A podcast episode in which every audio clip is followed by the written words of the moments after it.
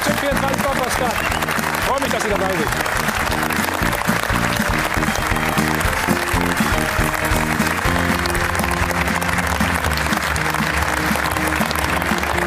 Wir haben schon den 32. Spieltag. Also Endspurt. Und der Slogan heißt heute Alter schützt vor Leistung. Ausgerechnet Claudio Pizarro schießt seine alten Bayern zur siebten Meisterschaft so gut wie sicher in Folge und trifft den BVB mitten ins Herz. Wir sehen Lucien Favre im Tal der Tränen. Es scheint, als wenn dem BVB am Schluss die Puste ausgeht. Woran liegt das? Das müssen wir besprechen. Auch der anderen Borussia geht es im Moment nicht so gut sehen Sie ein Wechselbad der Gefühle auch beim Trainer bei Dieter Hecking. Wieder nicht gut gespielt zu Hause. Immerhin einen Punkt gerettet einem blauen Auge davongekommen. Was ist in der Rückrunde los mit den Gladbachern? Und wie glücklich dieser Punkt war und wie glücklich er darüber ist, fragen wir ihn einfach mal. Hier ist der Sportdirektor von Borussia Mönchengladbach, Max Eberl.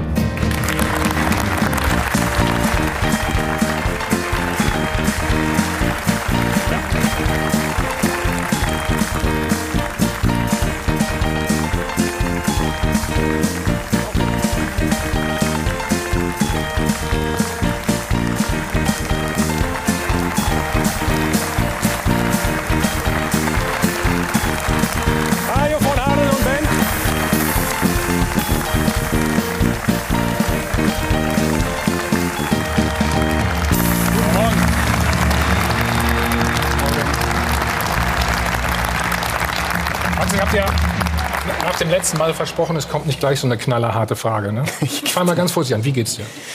Gut, ich bin gut angekommen. Obwohl der Flug unruhig war schon wieder. Also Ja? ist doch wieder eine komplizierte Frage. Gut, dann sage ich, wir gucken mal auf den Ausgleich gestern. Wie Gerne. ging es dir da? In dem Moment, also 2-2, Drimic kam rein.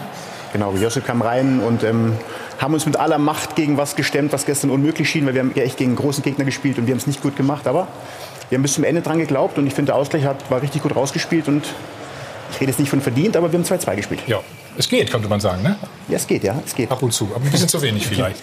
Ähm, das Museum wurde am Freitag, glaube ich, eröffnet.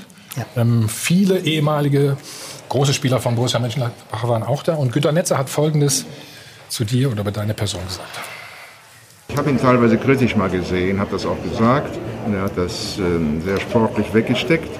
Aber äh, ich habe einen erstklassigen Eindruck von ihm. Er ist wirklich der Baumeister dieser Mannschaft.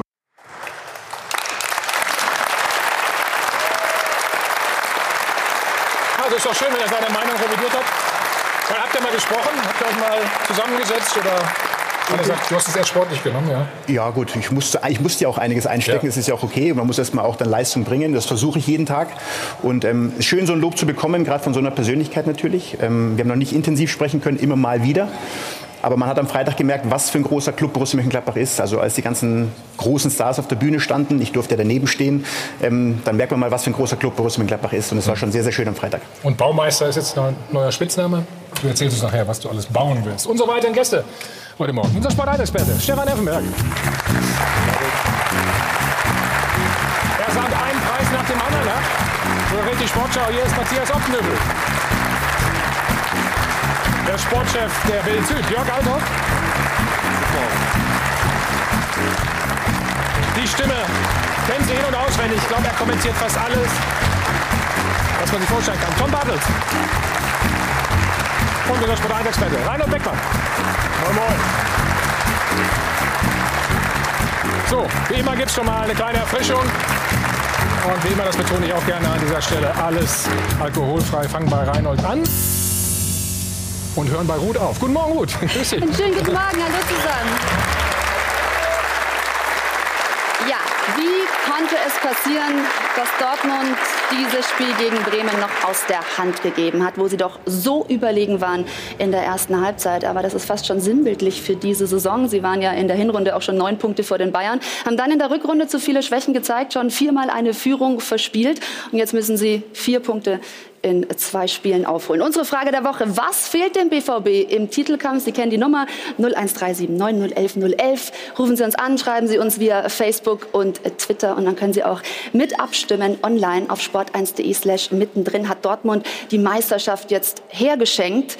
Und Sie wissen, unser Live-Blog bietet sich immer an, um hier mit, zu, mit zu diskutieren in der Sendung. Ich freue mich, wenn Sie dabei sind. Bitte schön. Dankeschön, Ruth. Los geht's mit dem Abendspiel. 70 Minuten war alles wunderbar für Borussia Dortmund. Dann in fünf Minuten kann man sagen, eigentlich aus die Maus. Dieses Spiel vielleicht ein Spiegelbild der Saison von Borussia Dortmund.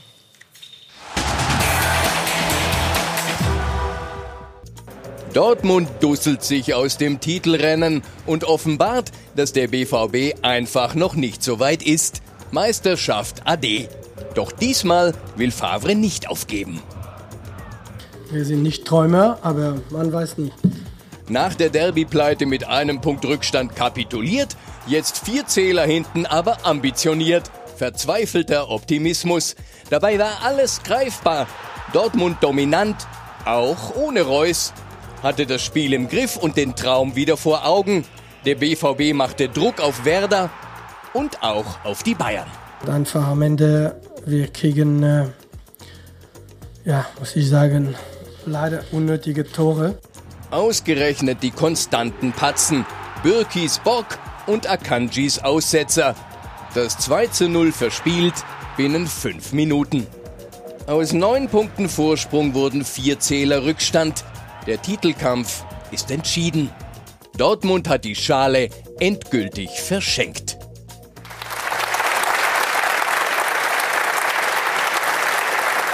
Stefan, formulieren wir es mal ein bisschen anders.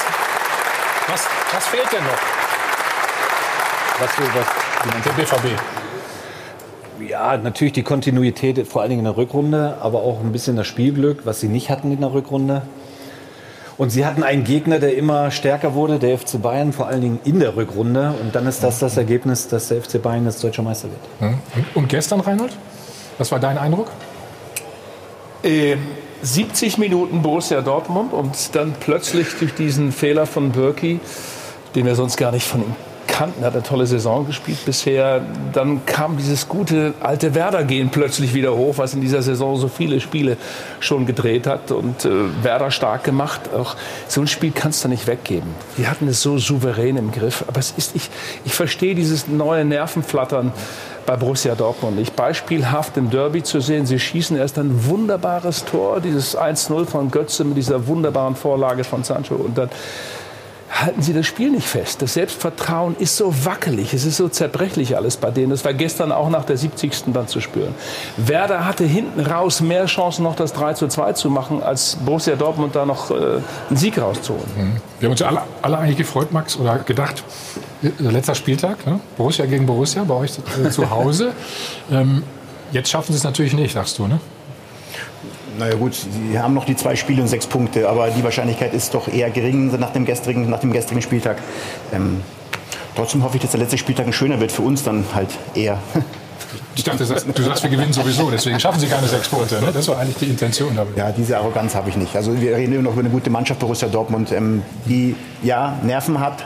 Ähm, kann ich aus eigener Erfahrung gerade sprechen. Wir haben auch gerade ein bisschen Nerven. Mhm. Und bei Dortmund ist es ein bisschen ähnlich. Ja. Tom, glaubst du noch dran? Nein.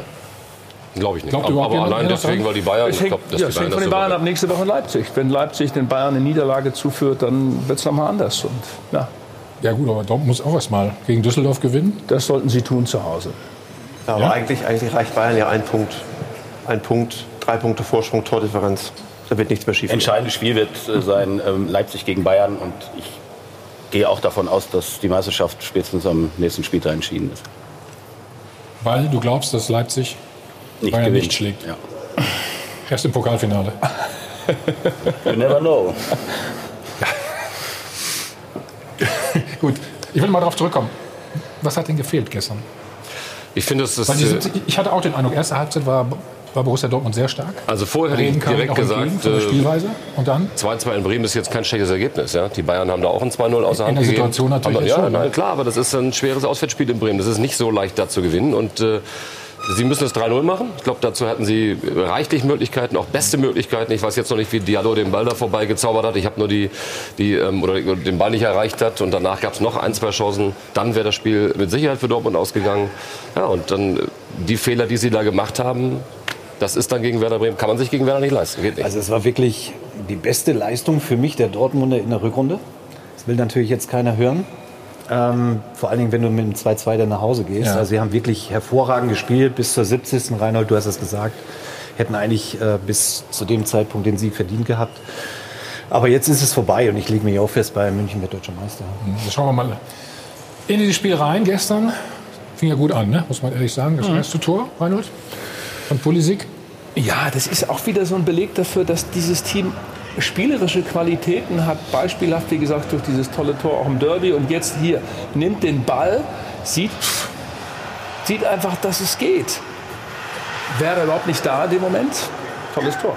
Schön super von. Spieler, der lange weg war in den Vor, letzten vor allen Dingen, er sieht ja, keiner läuft mit. Also er hatte nur die einzige Wahl, sich wirklich da durchzutanken, was er natürlich Weltklasse macht. Aber weder rechts, links kommt einer mit. Und das nimmt er auch Fahrt auf, richtig. Ja, dann, und ne, schließt das richtig gut Tunnel ab. mit Also, 80 km/h, das ist schon nicht schlecht. Ja, ja.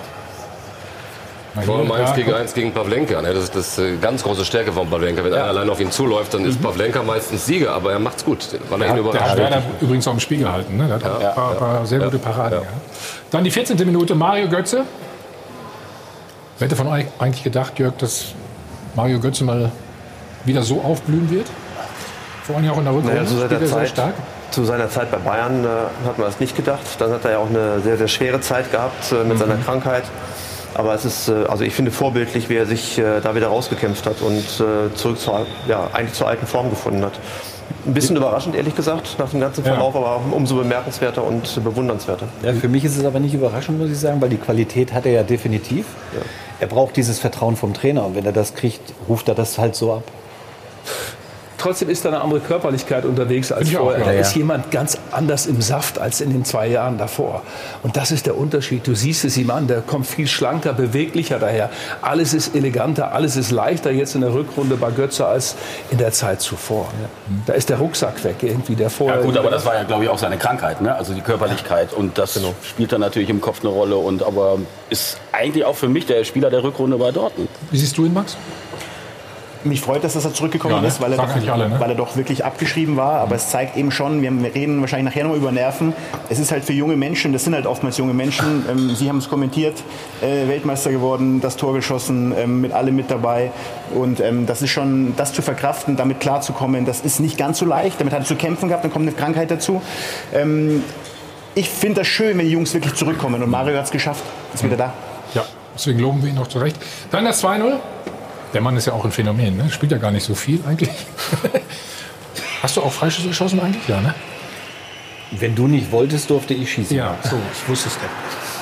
Und ich wollte ja nie, also hast du immer geschossen. So. Genau. Der Weg war zu lang nach vorne für dich. Ja, perfekt. Ja. Sp springt die Mauer zu früh? Oder ist er einfach so Nein, geschossen, der, dass der Ball machen hat können, eine was sie wollen? perfekte Flugkurve. Ja? Also ist ja fast wie eine, eine Bogenlampe, zieht er den da rein, nicht zu halten. Also perfekt geschossener Freistoß. Kann man natürlich nur verhindern, wenn man einen auf die Linie stellt, da auf der Seite. Äh, muss man sich gegen Dortmund fast überlegen. Die haben nämlich einige. Ja? Dann ist es zwar im Strafraum voll, aber wenn man die so schießen kann, Aber auf die, Idee, auf die Idee kommt, glaube ich, keiner mehr so. Marco Reus hat ja Gibt's gezeigt schon, äh, gibt's auf schon. der Bank, Ja? äh, genau so hat es ja angekündigt. Ähm, Die beiden haben sich das schön irgendwie beim Training, glaube ich, abgeguckt. Also es ist genau die exakte Flugkurve gewesen. Ich glaube, man muss neu diskutieren, Mauerbildung. Am Mittwoch beispielhaft bei dem Messi-Tor aus 30 Metern. Was bringt an manchen Stellen eine Mauer, wenn sie dann auch nicht richtig steht? In diesem Fall stand sie richtig. Die Energie des Balles war fantastisch, fällt hinten tot runter und das Ding kannst du nicht halten. Aber manchmal denke ich, was passiert, wenn da keine Mauer steht? Und du anders sozusagen staffeln kannst. Idee von Tom zu sagen, wir stellen mal einen auf die Linie. Ja, eigentlich sieht der Torhüter ja auch viel besser dann. Ja, sieht viel Ja besser. gut, beim Messi-Tor muss der aber auch 2,40 Meter groß sein. Äh, sonst kann er nicht Messi-Tor hätte man noch einer an die Seite packen. Oder Ja, aber, aber das, einen ist, auf die Schulter. aber das ist ja Genau. nicht richtig. Also aus der Distanz einen an Pfosten zu stellen, ist ja totaler Quatsch, weil dann kommen ja die Gegner, ja, versperren Ja, die ja. Sicht für den Torwart. Also das Weil ist mit Sicherheit aus der. Distanz nicht richtig. aber schlechter laufen als das kann es nicht. Nein, aber perfekt geschossen halt. Ne? Also, man ist muss Aber debattieren, ob diese Form immer die richtige ist. naja, aber das, find, das wäre ja dann bei- Vorteil für die, für die Dortmunder eben dem Pavlenka eben die Sicht zu versperren. Also da einen auf die Linie zu stellen. Es gibt Bälle, die kannst du nicht halten und das gehört dazu. Lass uns, lass uns noch mal die Entstehung äh, dieses Freistoßes angucken. Ja, das da bin ich ich mir auch. nämlich nicht ganz so sicher. Das hätte ich Äh, auch gerne mal. war das ein Foul oder nicht? Matthias, dann sag mal, komm, guck's dir an hier.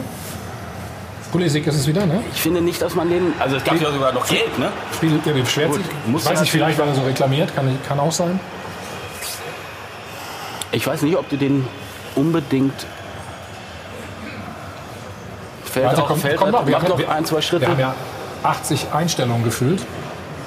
Kommt da unten selber äh, in Stolpern. Gut, gibt ein bisschen was im Oberkörper. Also oben ist der Kontakt schon da, aber er nimmt das natürlich dankbar an. Das Ja. muss man mal Ja, aber dazu kannst, sagen. kannst du schon pfeifen, oder? Ja, kann man pfeifen. Finde ich. Finde ich auch. Kannst du schon pfeifen? Also ich hätte es als Schiri nicht gepfiffen. Ich, ich, finde, ich finde es Ich hätte es nicht Aber gepfiffen. Du Ich bist ja hätte kein es so- Schiri. Stimmt, ich hätte es aber laufen lassen. Ganz sicher. Max, du warst auch so ein knallharter. Verteidiger. Hast du denn Schiedsrichter? Versuch mal aus der... Aus meiner Wahrnehmung. Max war immer an der Linie, der war da nicht, oder?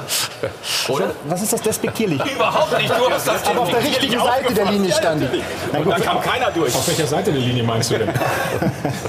Nein, sag mal. Also, Ich muss fairerweise sagen, heutzutage wird halt sowas gepfiffen. Es werden Körperkontakte relativ Ja. schnell leicht gepfiffen. Gerade die Schnelligkeit dieser, dieser Spieler, gerade Pulisic, wenn der im Tempo ist und du kriegst einen mit, dann erwischt er ihn unten noch. Also ist für mich jetzt keine totale Fehlentscheidung. Also ich finde schon, dass man geben kann. okay.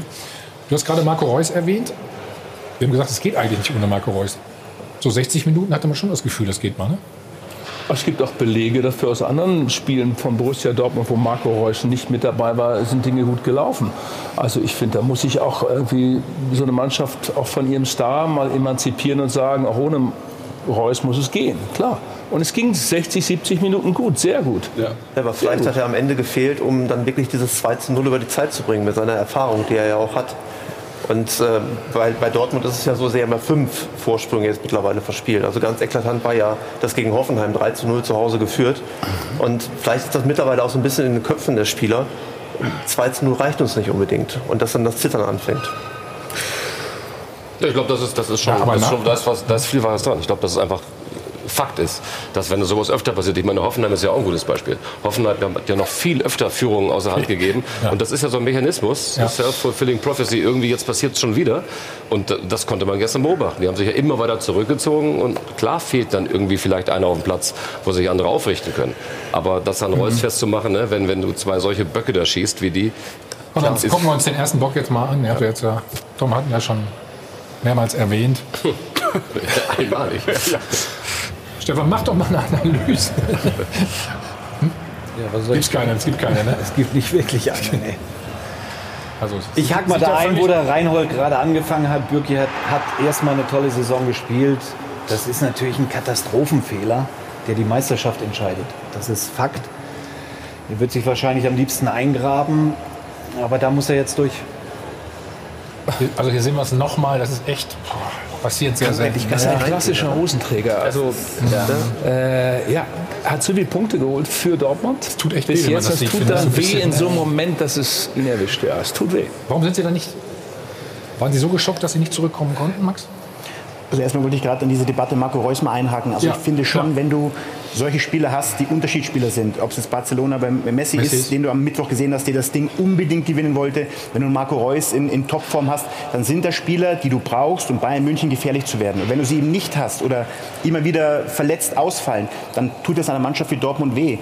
So ein Fehler, Dortmund weiß auch, wir müssen das Spiel gewinnen, du kriegst so ein Tor, dann weißt du auch, verdammt nochmal, jetzt wird's eng, jetzt wird's eng. Und dann fängst du an zu flattern. Du machst diesen Schritt eher zurück, als ihn nach vorne zu machen. Das ist Bayern München, die haben die Arroganz zu sagen, ich habe diese, diese Bewegung von Thiago gesehen nach dem Nürnberg-Spiel, er zeigt sich auf dem Wappen und macht nach dem Motto, wir sind Bayern, ruhig bleiben. Das ist diese Arroganz, die Bayern hat, die sie leider in dieser entscheidenden Phase doch den Vorteil geben, den Dortmund heute nicht hat. Vor allem, weil das Tor natürlich auch, glaube ich, vier oder fünf Minuten später fällt, ist ja ein Zeichen, äh, dass genau in dieser Phase Dortmund angefangen hat. Ratter, ratter, ratter, jetzt wird es nochmal. Bisschen Pokalspiel noch im Kopf gegen Ja, Werder. das war Zu ähnlich, wissen, ne? das haben die mit uns schon mal gemacht. Also spielt vielleicht auch eine Rolle. Aber ist das ich will nochmal Marco Reus, also dieser Vergleich Messi-Unterschiedsspieler. Ich glaube, wir müssen da ein bisschen im Regal bleiben. Messi ist ganz woanders und ich hätte diesen Die Unterschied. deutsche Meisterschaft Ja, ist ich- Reus der gleiche Unterschied wie Messi. Ja, dann Champions hätte ich mir das gegen Schalke aber von Reus gewünscht, dass er da den Unterschied gemacht hätte. Hat er Ja, nicht im Derby. aber jetzt an einem Spiel Marco Reus zu sagen, er hat den Unterschied nicht gemacht. Oder in München. Marco Reus ist Oder der in München. Marco Reus ist der Spieler, der für mich Dortmund dahin gebracht hat, Mhm. dass sie überhaupt Bayern Konkurrenz sind. Wir diskutieren nach sechs Jahren mal wieder Bundesliga, wo wir einen knappen Meisterschaftskampf haben. Und da spielt Marco Reus eine große Rolle aus meiner Wahrnehmung. Ja, ja auch nah dran schon. Weißt du noch? Nach der Vorrunde. Die Zeit ist so schnell. Ihr wolltet ja nicht. Ja. Wir wollten schon, wir haben dem Druck nicht standgehalten. Waren das 2 Euro? Wir hatten sich früher offensiv Drei. Drei. Drei. Ich zahl vier, ich zahl vier, du weißt meine obligatorischen Ich vier. kenne deine Strategie, auch ein bisschen Zeit gewinnen. ja. Ist, ist, ist dann wirklich, guckt man dann immer auf die Uhr, wenn man den ersten so einen reinkriegt? Dann? Also wenn du so einen reinkriegst, das dann- ähm, das hängt natürlich schon in den Klamotten, aber ich möchte noch ein Argument dazu nehmen, weil dann kriegt natürlich der Gegner, Werder Bremen in dem Falle, die zweite Luft. Ja, die werden gepusht, Pizarro kommt rein, weißt du auch, äh, obwohl das der alte Mann in Anführungszeichen ist, ist immer für ein Tor gut. Aber ist doch Und Wahnsinn, dann- dass sie alle so einen Respekt noch und Angst vor dem haben. Ja, aber dann Ich kommt, mein, ja, aber dann einen auch kommt wieder, das Zuschauer wieder. Äh, die Zuschauer kommen wieder Ja. und dann ist es schwer auch zu verteidigen. Und dann steckt auch Dortmund nicht in dieser, dieser Situation aufgrund der letzten Wochen eben zu sagen, warte mal, auch wenn wir jetzt einen gekriegt haben, dann machen wir halt das dritte. Ähm, dann haben sie sich immer weiter zurückgezogen und dann konntest du die Uhr nachstellen, wenn genau das passiert, nämlich der 2-2, was wir uns jetzt anschauen. Es gibt einen Aspekt Weserstadion, muss man dazu, mittlerweile. Stefan noch mal ergänzen. Dieses Ja. Weserstadion ist atmosphärisch wirklich eine Riesennummer. Und dann in dem Moment, wenn Pizarro kommt, Ja. wird dann noch mal eine Stufe höher gezündet. Das ist atmosphärisch so dicht und da hat auch Dortmund Respekt und merkt, jetzt ist eine andere Atmo. Der hat Jetzt auch ist ein anderes den. Ausgleich erzielt. Ne? Ja, ich finde auch sensationell, dass Ja. äh, Kofeld den immer bringt. Ne? Also ich glaube, gefühlt ist er auch in jedem Der Spiel dabei. ja auch ne? rein. Also die kamen, es waren ja beides Joker-Tore, wenn du so willst. Ja. Ne? Und äh, da macht der erste Joker schon mal den Anschluss. Aber er macht es auch gut. Man muss, beobachte den mal, die 20 Minuten, die der spielt. Ja, der läuft auch der richtig im viel. Strafraum, Ja, ja, ja. Im Strafraum, was der da noch Kommt, macht, das Tom, ist da sensationell. ist es. Guck, eigentlich ist ja gar keine Gefahr, würde ich mal sagen. Ne? Und dann? Ja, Qualität hat er noch im Abschluss, nach wie vor. Er ist natürlich auch ein Nein, Katastrophenfehler im Zweikampf. Ne? Aber das müssen sie halt lernen, sich da Guck mal anders hier, zu verhalten. nur so ein Ja, aber mach auch mal den Schuss. Ne? Ich meine, er hat den Ja, ja. Fuß, Ja. Fuß auf, auf Ohrenhöhe. Nicht ganz, aber. Ja gut, aber den macht Pizarro auch noch, wenn er 50 ist. Oder 60. Aber was er macht, Effe, und das ist wirklich zu beobachten immer, der pusht die Mitspieler. Aber wie? Und das ist Ja. jemand, Ja, den man sich vielleicht bei Dortmund hier und da mal wünschen würde. Und das der Publikum. wirklich drum. Und, die, und, Und das, das Publikum. Publikum, Und, muss auch sagen, Tom, er schaltet natürlich nicht ab. Nie. Seiner Funktion als Stürmer. Das ne? Instinkt, das die ist Dortmunder, Instinkt, ja, aber, der weiß genau, wo er ja, aber die hinlaufen Dortmunder, muss. die denken, weißt du, wie es ist? Die, die Abwehrspieler haben alle gedacht, das Ding ist geklärt. Ne? Und dann bleibst du Dumm stehen. gelaufen. Dumm gelaufen. Es gab zum Schluss, also kurz vor Schluss eine Szene, ich weiß nicht, ob wir die haben, äh, seine große Kopfballchance. Und nach Spielschluss gab es dieses Dokument, wo er sich immer auf sich zeigt, nach ich hab's verbockt, Ja. ich hab's verbockt, ja, ich hätte hier den Sieg holen können für Werder. Das ist der Unterschied. So lebt ein 40-Jähriger, wenn er mag, der kann im Weserstadion noch mal richtig zünden. Aber wir sind uns einig, der darf normalerweise den Ball gar nicht mehr bekommen in der Situation, oder? Das ist Das ist normalerweise, ich meine, Eigentlich ich habe mich sogar gefragt, wir, wir suchen ja immer, ne? Jeden kleinen Fehler versuchen. hm? Na, achte mal auf Birki nochmal, Stefan. Will er erst raus und merkt dann, es geht doch nicht? Oder sagt er, da ist mein Abwehrspieler, brauche ich nicht? Komm, bei Bürki würde ich jetzt sagen, das erste Tor war sein Fehler. Das Nein, das zweite hab ich Tor schieben wir jetzt Jetzt nicht noch so. Guck mal hier ne? jetzt. Ja, ja. Ich dachte jetzt da erst, da, Da will er rauskommen. Da gehst du da weit, nicht sagst du, raus. ne? Du siehst doch, du, dein Mitspieler ist da. Den muss Akanji lösen. So, und den kann er auch nicht halten. Also es war definitiv kein Bürki-Fehler. Dann ist es ein Fuß. Hau das Ding wieder, Kerze in die Mitte. Akanji. Tja, einfach. Nee, ja, gar nicht mal wegschlagen. vor allem, aber er, Er muss ihn halt richtig blocken. Aber er er, er lässt sich von rechts nach links schieben. Und, und, und das darf dir in der, in der Situation natürlich nicht passieren. oder hat er gedacht, der Ball ist schon im Aus? Das hat er Nee, vielleicht Hat er gehofft. versucht, aber das hat er vielleicht gehofft. Ja. Nee, ist ja eine Kante rein, das ist ja nicht irgend so ein Ja, schmächtiger Typ. Ne? strategisch völlig falsches Verhalten. Aber zeugt auch von dieser Unsicherheit, die in dem Moment im Spiel der Dortmunder ist. Das ist ja das, dieses Nervenflattern im Kleinen, sich nicht sicher zu sein, körperlich sich nicht sicher zu sein, was soll ich jetzt tun? Stefan hat vollkommen recht, dann machst du Kreuz, Blocken oder wenn ich das nicht kann, dann haue ich die Pille halt weg, dann mache ich Da halt gibt es halt eine Ecke. Ist ja. Ja, ist da auch noch ein Ja, Extra. ja. Aber du hast ja gesagt, äh, vergleichbar mit dem Revierderby. Ich würde einfach noch vorher ansetzen. Ich glaube, angefangen hat das mit dem Flattern bei Dortmund nach der unglaublichen Klatsche in München. Ich glaube, das, das Spiel hat äh, so dermaßen den Stecker gezogen, auch bei vielen im Kopf und gesagt, puh, ha, dann reicht es vielleicht doch noch nicht. Und das sind alles noch die Nachwehen. Ob die für mich war das nur beispielhaft. Man geht in Führung mit durch einen grandiosen Treffer, der super rausgespielt war, von Götze dann toll finalisiert wird. Fürth gegen Schalke mit 1-0. Und da hast du das Spiel im Griff. Und dann fällt es in sich so zusammen. Nach das ist das. 1-1 wohlgemerkt. Ja, nach diesem, ja nicht verloren. ja, ja. Es hätte auch noch schlimmer ausgehen können, ne? Ja. Sprechen wir gleich nochmal. Aber für, für mich fängt diese Dortmunder Talfahrt, äh, ein bisschen hart formuliert vielleicht, viel früher an. Und zwar diese Woche 3-0 gegen Hoffenheim, 3-3 und dann das Pokal aus gegen Bremen. Das war innerhalb von wenigen Tagen, wo sie zweimal also eigentlich einen klaren Sieg oder einen relativ sicheren Sieg verspielt haben. Da fing es an. Sehe ich viel, viel früher. genauso. Ich habe nach dem Pokal ausgedacht, da haben die Bayern sich danach in Berlin durchgekämpft. Bayern hatte vorher in Leverkusen verloren, der Abstand war wieder, glaube ich, sieben Punkte. Mhm. Dann verlieren sie gegen Bremen, damit ist ein Titel weg, dass sie die Champions League nicht gewinnen werden. Das war eigentlich klar. Auch klar. Dann bleibt eine Möglichkeit Meisterschaft. Und das wurde von Woche zu Woche enger und dann ist ihnen das aus den Händen geworden. ja. Wenn sie gegen Bremen weitergekommen wären, glaube ich, hätte die Saison vielleicht eine andere Wendung bekommen. Also ich habe es gerade schon mal angerissen, sie hätten auch verlieren können. Ne? Gibt es gleich eine Szene, die wir zeigen. Aber auch in München gab es gestern äh, komische Entscheidungen des Schiedsrichters, muss ich mal vorsichtig sagen. Hier. So, und was macht dann Jerome Boateng? Sagt er nachdenken, zeigt dem Schiri den Vogel? Ja, man weiß es nicht ganz genau.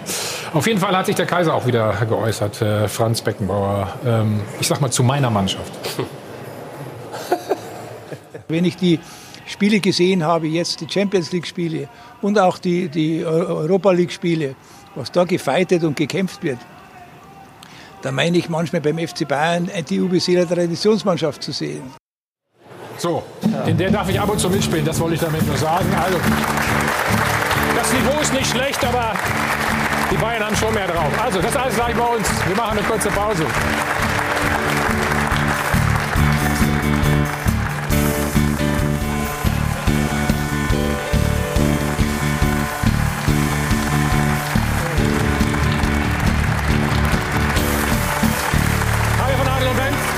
Welthotel am Münchner Flughafen. Check 24 Doppelpass. Ja, Dortmund spielt dann nach 2 Führung nur 2-2. Aber sie hätten auch verlieren können gestern in Bremen. Es gab einen Eckball für Werder. Dafür ist äh, Max Kruse immer zuständig. Und der Ball fliegt, fliegt, fliegt. Und es wird reklamiert. Das ist übrigens auch was. Tom, das ist mir jetzt immer aufgefallen. Ne? Bei jeder annähernden Handsituation wird reklamiert. Ne? Man vers versucht, den Schiri doch ein bisschen zu beeinflussen. Ja, ich meine, wir werden es ja später noch sehen. Ich war in Berlin gestern, da wurde nicht reklamiert, weil es keiner gesehen Ja. hat. Ja, dann wurde auch nicht gegeben. Guck mal hier. Ist, was würdest du denn sagen? Ich glaube, dass sie es letztlich richtig entschieden haben, aber das ist sehr grenzwertig. Wie so viele Szenen im Fußball, es gibt nicht nur äh, richtig und falsch, sondern es gibt immer auch was dazwischen. Und ähm, ich bin aber sehr froh, dass der Schiedsrichter Elfmeter nicht gibt. Ich glaube, das ist näher an der aber an Hand- meiner Einschätzung. Hand ist es, ne? Hand ist es, klar, ja, logisch. So, und wenn man, wenn man jetzt, wir haben ja einen sehr interessanten Spieltag gehabt, äh, gucken wir ja auch gleich noch äh, Boateng. Weiter, ja, ja. Aber erstmal Ähm, erst die Szene. Die Szene, ja, aber du kannst ja dieses ganze Thema nur äh, diskutieren, wenn du äh, die vergleichbaren Szenen auch daneben legst. Und ich finde, ich bin auch der Meinung, dass das kein Handspiel ist, was man pfeifen muss. Aber es hat Elfmeter gegeben in dieser Saison und auch an diesem Spieltag. Die wurden gepfiffen und das war weniger. Insofern ist einfach das Level und die Linie nicht klar und das ist die große Katastrophe. Für wen ist es denn ein Elfmeter? Ran und für dich? Ich finde, dass die Analyse gestern nach Spielschluss von Kofeld klug und richtig war. Er hat nämlich gesagt, im Kontext der Bewertung, im Kontext der Bewertung der ganzen Saison ist das ein Elfmeter. Es gab so viele Szenen, wo in dem Fall gepfiffen wurde. Wir sehen, wie gesagt, ja nachher noch Szenen, wo ein Elfmeter gegeben wird, wo man sagen würde, ist nicht vergleichbar damit. So, es braucht eine neue Debatte, es braucht eine neue Diskussion, eine Entscheidung. So kann es nicht weitergehen. Alle sind neurotisch unterwegs im Moment. Es ist eine Psychogeschichte auf allen Ebenen.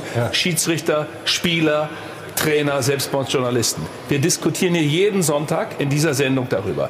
Und es ist der Wahnsinn. Es hört nicht auf. es Heute nur, immer über heute nur über Handspiel übrigens. Ne? Das, Ja, aber ich noch sage und so. allerhand, allerhand, dass wir schon wieder darüber diskutieren. Also, ja, ich finde, es ist der Wahnsinn, was da unterwegs ist. Auch keine Phrase, ist leider nur Nein, also eine Wortspiel, gute, eine gute nein, es ist, und für ein Wortspiel gibt es eigentlich Max. Geld. Ja. Ja. Keine Einschätzung. Habt ihr so, so einen Elfmeter schon gegen euch bekommen?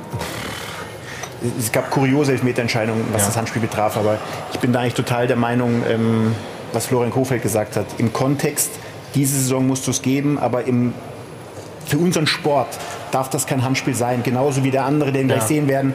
Und wir müssen dahin kommen, dass wir wieder diese, diese Halbhandspiele, wo man sagen kann, hätte, wäre, wenn, die müssen alle weg und wirklich klare Handspiele, wie auch immer es zu definieren ist. Ich möchte es nicht tun, Gott sei Dank nicht meine Aufgabe, aber das muss in den Vordergrund rücken. Also jetzt habt ihr ja Kofeld, ihr beiden schon angesprochen, jetzt wollen wir ihn auch mal hören. Was hat er gesagt?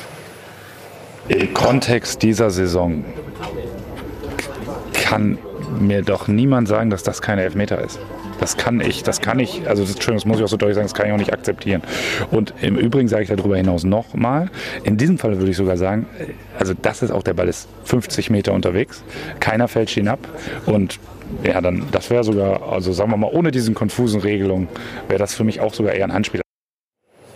Na gut, 50 Meter war vielleicht nicht unterwegs jetzt gerade, aber vielleicht gefühlt, ne, kann man so sagen. Ja, man muss ihm da recht geben in der Beurteilung, in der Einschätzung. Sicherlich hat er noch mal einen eigenen persönlichen Blick auf die Situation. Es hätte für Werder der Sieg sein können eventuell. Und ja, es ist eine absurde Diskussion. Gut, Werder nützt der Punkt ja eigentlich auch nichts. Nein. Das große Problem ist, dass es keine klare Linie gibt. Und äh, Thorsten Kienhöfer sagt das heute in der Bild am Sonntag. Handspiel wird nur noch willkürlich entschieden. Und das ist ja eigentlich der schlimmste Verdacht, den man Schiedsrichtern unterstellen kann. Ja, gerade an diesem Spieltag bisher, ja. muss man so sagen, oder? Ja. Gut, jetzt dann schauen wir uns die Szene in München an. Jerome Boateng. Also, Thiago erstmal mit der, Stefan, mit der Grätsche ins Leere und dann ja, das ist relativ einfach zu beurteilen, ist kein Elfmeter. Oh, ja, warum? Ja, er hat den Arm am, am Körper ja, und dreht sich noch weg. Also mehr kann ein Spieler nicht machen. Also die, die gekickt haben. Die macht eigentlich zweimal Hand, ne? Hier, oder? Nein, ja, also. Nein, also ich bin da auf Boatengs Seite. Ich bin kein Handexperte ist immer schwierig, aber, aber das, ist kein, das ist kein Elfmeter, um, um, um das mal hier also, klar und so. Es ist kein Elfmeter, fertig aus. Max? Kein Elfmeter. Selbstverständlich. Niemals, niemals. Selbstverständlich wenn, wenn das ein Elfmeter ist, Leute, dann äh, wird es wirklich schwierig. Weggedreht, äh, Arm angelegt, ist sogar sehr viel auch äh, hier Seite, ist ja jetzt nicht nur komplett der Oberarm. Dann sich das Ding angeguckt und dann Elfmeter entschieden. Das wird schwierig jetzt. Ja, aber, dieses An, aber, das Angucken ist ja das genau das Problem. Dieser Videoassistent, ja, der sehr viel natürlich in der Kritik steht, jetzt wird er rausgeschickt, jetzt sieht er das und äh, ja, was mache ich jetzt? Bin ich damit konfrontiert? Und das zu fällen, wenn es keine klare Regel gibt, ist verdammt schwierig. Dieser Videoassistent, mhm. der oft wirklich in Verruf steht, der ist ja eigentlich gar nicht das Problem. Der zeigt nur Defizite auf, die wir in der Regelauslegung haben. Das ist das Einzige. Und da müssen wir anpacken. Wir müssen an diese Handregel ran, weil das die komplizierteste in der ganzen Videoassistenz ist. Abseits ist klar zu regeln, faul mehr oder weniger, rote Karten auch. Das Handspiel ist das große Problem, was wir gerade haben. Verstehe aber trotzdem nicht, warum der Schiedsrichter nach Ansicht der Bilder zum Schluss kommt. Elfmeter. Genau. Ja, genau. Meinetwegen schickt er ihn raus, weil ja, ja, eigentlich schon. geht ja alles wahnsinnig schnell. Dann sagt er ihm, pass auf, da war eine Hand, da war ein Ellbogen. Guck noch mal drauf. Bumm. Aber da muss ja, wir, der sieht ja die gleichen Bilder wie wir. Warum entscheidet er noch auf, auf Elfmeter? Aber das der, ist die Frage. Weil er sagt, wir sind im Unrecht und er ist im Recht. Ich glaube, er sieht es heute aber, aber auch anders. Ja. Er wird es heute definitiv anders sehen. Gestern war ja äh, der verantwortliche Schiedsrichter. Das hast du jetzt gesagt, die Quelle. Ich hätte gesagt bei den Kollegen. Aber ähm, und äh, da ist ja genau das gesagt worden von Dr. Jochen Drees, äh, dass das auch äh, im Nachhinein kein Elfmeter ist. Das war eine Fehlentscheidung. Und äh, genau aus diesem Grund ähm, äh, hat er gesagt, äh, ist dieses Rausgehen eigentlich wichtig, um sich da nochmal äh, Klarheit zu ja. verschaffen. Und? Da jetzt leider für die falsche Richtung. Ich mache mir gar nicht ausmalen, wenn das ein entscheidender Elfmeter gewesen wäre. Wie groß dann die Aufregung gewesen wäre. Auch seitens des FC Bayern, zu Recht übrigens dann. Hm. Es gab noch eine Szene in dem Spiel. Auf der anderen Seite. Ostscholek. Thomas Müller flankt. Und das meine ich wieder hier. Das meine ich wieder. Auch dann das Reklamieren. Ne? alle. Ja, aber das ist ja, ja, das, das ist ja normal. Das die Geister, die ich rief, klar. Also, ja, aber hier, und? Nein, das ist. Also der, der versucht ja alles zu verhindern. Genau. Also auch das ist kein Elfmeter. Genau also beides nicht. So, deswegen verschiehe ich den, den Schiedsrichter nicht, der beide Szenen innerhalb von Minuten beurteilt. Bei der einen Szene Boateng sich noch die Zeit nimmt, das sich nochmal anzuschauen. Elfmeter entscheidet und hier nicht. Also es war definitiv beides keine Elfmeter. Und da wurde er ja auch nicht rausgeschickt, oder? Bei der Szene. Nee. ja, das ist nee, nee. dann auch schwer zu verstehen. Ja, aber zweimal haben das bewertet. Ja, ja. Das ist ja das ja, Komische. Ne? Aber der größte Ich sage wirklich jetzt mal Witz, den hat es in Berlin gegeben. Gucken wir uns gleich an, nach noch einem Spot sind wir wieder da. Ja. Also Handspiel in Bremen, in München. Und Tom, du hast gerade, du hast Berlin gestern. Ja, bei Berlin. Ja, Ja. Und, und hast Folgendes Ja, gesehen. du hast es sofort gesehen. Oder nicht gesehen, das ist die Frage. Das, äh, Also ganz ehrlich, das, also Eckball für das hat quasi im Stadion gefühlt Stuttgart? mitbekommen. Da habe ich irgendwie danach irgendwas notiert, äh, wieder nichts nach einer Ecke so ungefähr. Und dann wurde diese Zeitlupe, diese Zeitlupe wurde auch erstmal nicht gespielt, ähm, auch nicht für uns äh, vom äh, TV. Das Spiel wurde unterbrochen, weil González verletzt war. Das hat also relativ lang gedauert. Aber dann äh, ist der Videoschiedsrichter offensichtlich hat er die Szene nicht äh, untersucht. Der- Dr. Drees hat ja gesagt, die seien auch nicht auf äh, ja, Suche. Er sah nicht als Selektiver ausgebildet, die Schiedsrichter, um in jede Szene reinzugucken. Das hat sich im Spiel nicht ergeben. Es Ja, war auch was ist niemand das denn für ein sauer, es hat sich niemand beschwert. Ähm, und irgendwann hat ein Operator im Ü-Wagen Ja, ja. diese Zeitlupe gefunden ja, und hat die natürlich dann, dann wurde sie gespielt vom Regisseur. Und dann, äh, Da klar, warst du spät, oder wie wolltest du sagen? dann, das war drei Minuten später locker. Da kannst du ja nicht war mehr wirklich- rückgängig machen. Unmittelbar nach der Szene war eine Spielunterbrechung Genau. von 30, 35 Sekunden. Genau. Also es wäre eigentlich perfekt gewesen, aber ähm, da hat auch äh, der verantwortliche Projektleiter gestern zugegeben, das ist im Keller schlichtweg untergegangen. Es hatte niemand auf dem Schirm Mhm. und man möchte jetzt in Zukunft jeder Ball, der irgendwie in den Strafraum fliegt, immer wieder sich angucken oder sich einmal angucken, um genau sowas zu vermeiden. Also das ist gerade Ja, wirklich aber- Learning by Doing, was hier immer wieder an mal, jedem wir haben- Wochenende passiert. Wir beide haben ja auch gerade darüber diskutiert. Das wäre die Führung möglicherweise für den VfB Stuttgart gewesen. Ja, ne? gewinnen die in Berlin, hätten sie dann zum Beispiel bei dem Spielstand äh, auf den anderen Plätzen dann Hannover und Nürnberg in die zweite Liga geschossen. Also da, ich, das ist alles richtig, ja. Das stimmt so. Aber ich finde, man muss fairerweise sagen. Aber es das ist war doch im- Volleyball, Tom. Es ist im Stadion, ja, aber im Stadion, du hast es nicht mitbekommen, der Jahrstein Ja. kommt raus, der schiebt auch den Rekik leicht, also der Torwart schiebt den Rekik leicht so. Im Stadion passiert nichts. Ich denke, das wäre für den VfB zu billig und Mario Gomez hat es gestern auch gesagt. Es steht danach 0-0. Hertha hat sechs Stunden kein Tor geschossen und schießt gegen Stuttgart aber danach noch drei.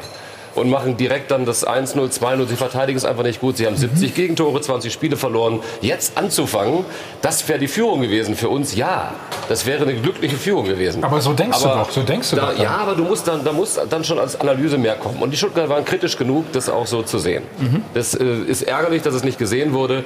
Aber das ist ein menschlicher Fehler. Ich habe im Stadion den gleichen Eindruck gehabt. Da war nichts. Ich werde nicht als Videoschiedsrichter angestellt und bezahlt.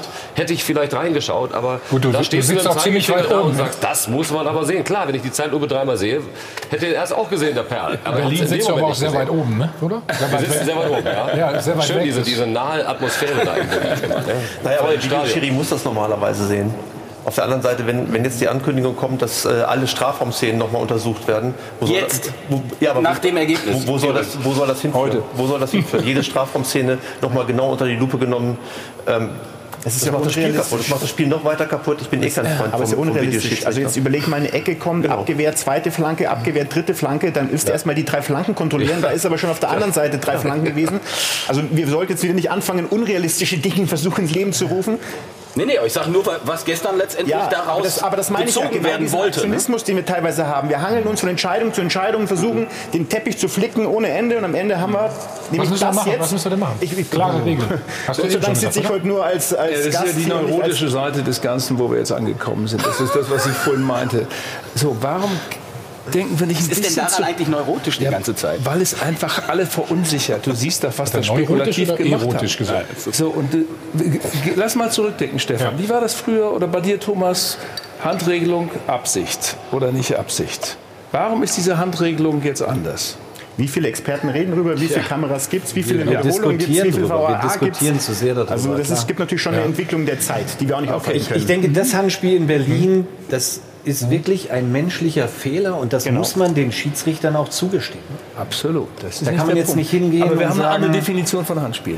Bitte? Wir haben eine andere Definition mit. Aber das eine hätte andere jeder Regel. gefunden. Absolut, Das, ist absolut. Das musst du nur Nee, sehen. das meine ich jetzt nicht als Beispiel. Ja, und das kannst du nicht sehen. Das geht so schnell. Genau. Also Genau. du hast gerade gesagt, du sitzt so weit weg. Du kannst zwei Meter daneben stehen und siehst es nicht. Das geht so Na, aber der schnell. Torwart natürlich auch noch da irgendwo. Ja, ja, ist dann genau. Genau, vielleicht genau. Der hat Douglas gedacht, so. der hat den Das weggefaustet und von daher würde ich hier sagen, ja, natürlich war es ein Fehler, aber es ist ein menschlicher Fehler, den wir akzeptieren müssen und nicht diskutieren. Aber die Fans haben auch keinen, keinen Bock mehr darauf, ne? Gut, oder? Fast schon das Traurige an dieser Diskussion ist, dass äh, die Fans den Spaß verlieren, weil sie eben nicht mehr durchblicken. Also viele sind wirklich verärgert oder reagieren noch mit Ironie und äh, ein bisschen mit Humor. Lennart glaubt, dass die Handspielregel einfach nur ausgewürfelt wird. Also da haben wir wieder den Aspekt der Willkür. Jörg sagt, es dürfte inzwischen einfacher sein, dreimal nacheinander den Lotto-Checkpot zu knacken, als einmal zu wissen, warum oder warum nicht es Handelfmeter gibt. Und ähm, Philipp ist also total verärgert, sagt, das ist äh, lächerlich. Was soll denn Boateng äh, verdammt noch mal machen? Für mich ist das alles ein Skandal. Er zielt auch noch mal auf die Szene in Berlin ab. Und es ist tatsächlich so, dass in dieser Saison ein Handspiel-Elfmeter Rekord gepfiffen wurde, nämlich 30 an der Zahl. Letzte Saison waren es 15 zum Vergleich. Es gab mal eine Saison 67, 68, da waren es äh, 23. Aber wir haben tatsächlich, ähm, ja, ich würde fast schon sagen, ein Problem mit diesen Handspielregeln. 30 ist ja schon mal, schon mal eine erste Hausnummer, ne? Wir sind noch nicht am Ende. Das sagt Nico Kovac, das hat auch Lucien Favre gesagt. Inzwischen ist es ja ähm, wahrscheinlich auch so, dass sowas trainiert wird. Ne? Sch- Schieß an die Hand und dann werden wir mal gucken. Die Chance sind 50-50, dass gepfiffen wird. Ich, ich stelle mir dieses Training immer vor, das Ja, ja. muss ich mal sehen. Weißt du? so. Mit Boxhandschuhen. Ja, oder welche, welche kuriose Auswüchse es gibt. Ich habe mittlerweile auch Spieler gesehen, die die Hände hinterm Rücken verschränken. Ich meine, hast du mal versucht, mit Händen hinterm Rücken irgendwie dich im Gleichgewicht zu Nee, wir bewegen? haben die Hände immer nach vorne getan in der Mauer, damit ja, in der Mauer. nicht so weh Also ich wollte falls ne, genau. So. Nein, aber ich finde, über allem, Nein, nein. über allem steht, dass der, dass der Videoschiedsrichter in Deutschland nach wie vor nicht funktioniert, Mhm. im Gegensatz äh, zum internationalen Geschäft. Also WM und Champions League funktioniert er deutlich besser. In Deutschland halt immer noch nicht. Und das ist eigentlich äh, ja, ein kleiner Also Skandal. Lucien Favre hat sich aufgeregt. äh, Thomas Doll hat auch seine ganz eigene Meinung zu dem Thema. Mich interessiert die Regel auch wirklich nicht mehr. Da gibt es so viele Leute, die wahrscheinlich, äh, keine Ahnung, schon über 70 sind, die dann solche Sachen entscheiden. Und äh, da will ich mich auch gar nicht mehr mit beschäftigen, weil Woche für Woche, das ist unglaublich. Ich habe das schon mal vor zwei Wochen gesagt. Wenn du die Hände hinten auf dem Rücken schnallst und du gehst in jeden Zweikampf, ich weiß nicht, wie du da jemanden aufhalten sollst wie Coleman oder Ribery, das geht ja gar nicht.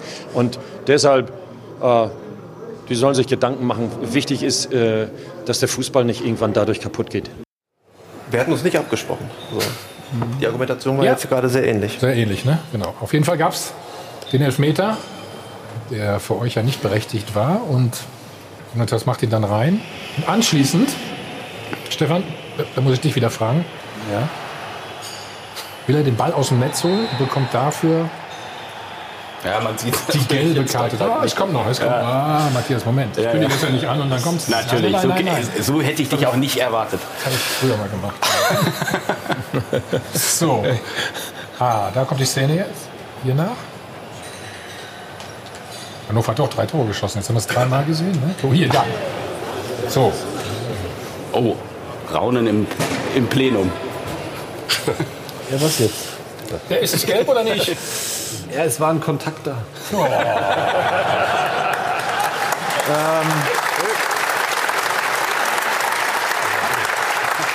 Er das. Für so ein. Ja, ich sag mal, da, da kannst du schon Geld für geben. Ja, wenn Aber so, da- es war kein Handspiel, insofern. Ja. Ja, da bin ich mir nicht so sicher. Ja, aber er, schu er schubst ihn weg. Er schubst ihn weg, von daher. Natürlich tut er. Nein, du darfst. Warte, stopp. Du darfst den Ball nicht blockieren für den Gegner. Und von daher Ja. ist er schon richtig, dass er da gelb gegeben hat. Sag mal so, dafür kannst du Geld geben, du kannst ihn aber nicht drei Minuten Ja, später Kommt, mit Gelb-Rot kommt, für kommt. dieses Das Foul war nicht die Frage. Komm, jetzt kommt. Aber ich bin immer einen Das Schritt war nicht weiter. die- du bist ja weiter. zwei Hier, komm, komm, komm. Wir machen mal ein bisschen Tempo da. Ja, also, ja. Wahnsinn. Max, harte Entscheidung, ne? Ja. Danke. Es ist äh, manchmal, also wir tun es im deutschen Schwer. Fußball alle, damit allen keinen Gefallen, wie wir teilweise echt äh, sehr, sehr leicht uns äh, den anderen provozieren, immer wieder reklamieren. Ähm, das macht uns allen keinen Spaß und das führt auch zu der Diskussion, die wir haben. Also es ist keine gelb-rote Karte, wenn ich weiß, was für eine gelbe Karte bekommen hat davor. Genau. Und er fällt natürlich auch extrem theatralisch. Ja, er du blockt ja nur den Ball, der hat, oder? hat mit der Faust Er eine ist ja von auch zwei vorne Meter gekriegt. größer, wenn der sich dreht und so. Ja, aber das ist, glaube ich, das auch, was Max meint. Ich meine, der muss da nicht so umfangkimmig. Das ist vom Schiedsrichter Ja. kein gutes Gefühl. Genau, das ist der Punkt. Der darf da nicht gelb-rot nach drei Minuten geben für die beiden Szenen. Genau. Nicht. Und es ist von Kimmich jetzt auch keine Meisterleistung, da so zu Boden zu gehen. Das ist jetzt, Es ist jetzt kein Schlagen. auch, Nein, oder? und das ist Fingerspitzengefühl. Da gehst du zu dem, wie heißt der Stürmer? Jonathas. Jonathas. Genau, zu dem gehst du jetzt hin und sagst, pass auf, beruhig dich jetzt mal beim nächsten Mal. Bist Ja. du weg, egal so. was. Ja, Aber so. beruhig dich. So, das, das hätte ich erwartet vom Schiedsrichter. Also so wehgetan haben kann das nicht. Das Nein, natürlich das nicht. Macht ja fast nichts. Nein, das ist ja, als ob Ich finde, er da. macht es auch völlig korrekt. Also stellt den Körper dazwischen und Ja. ne? Keine, keine Diskussion. Keine Diskussion. Max hat das wunderbar analysiert. Zu viel. Gut.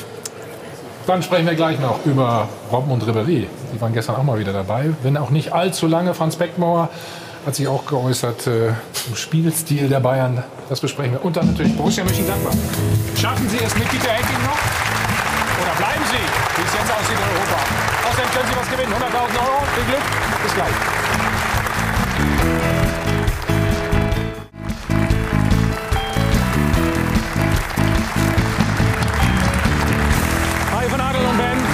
Live aus dem Mittelfeld am Winterflughafen beim Check 24 Doppelpass. So, Franz Beckmauer hat sich auch äh, zur Mannschaft geäußert, das wollen wir uns schnell mal anhören.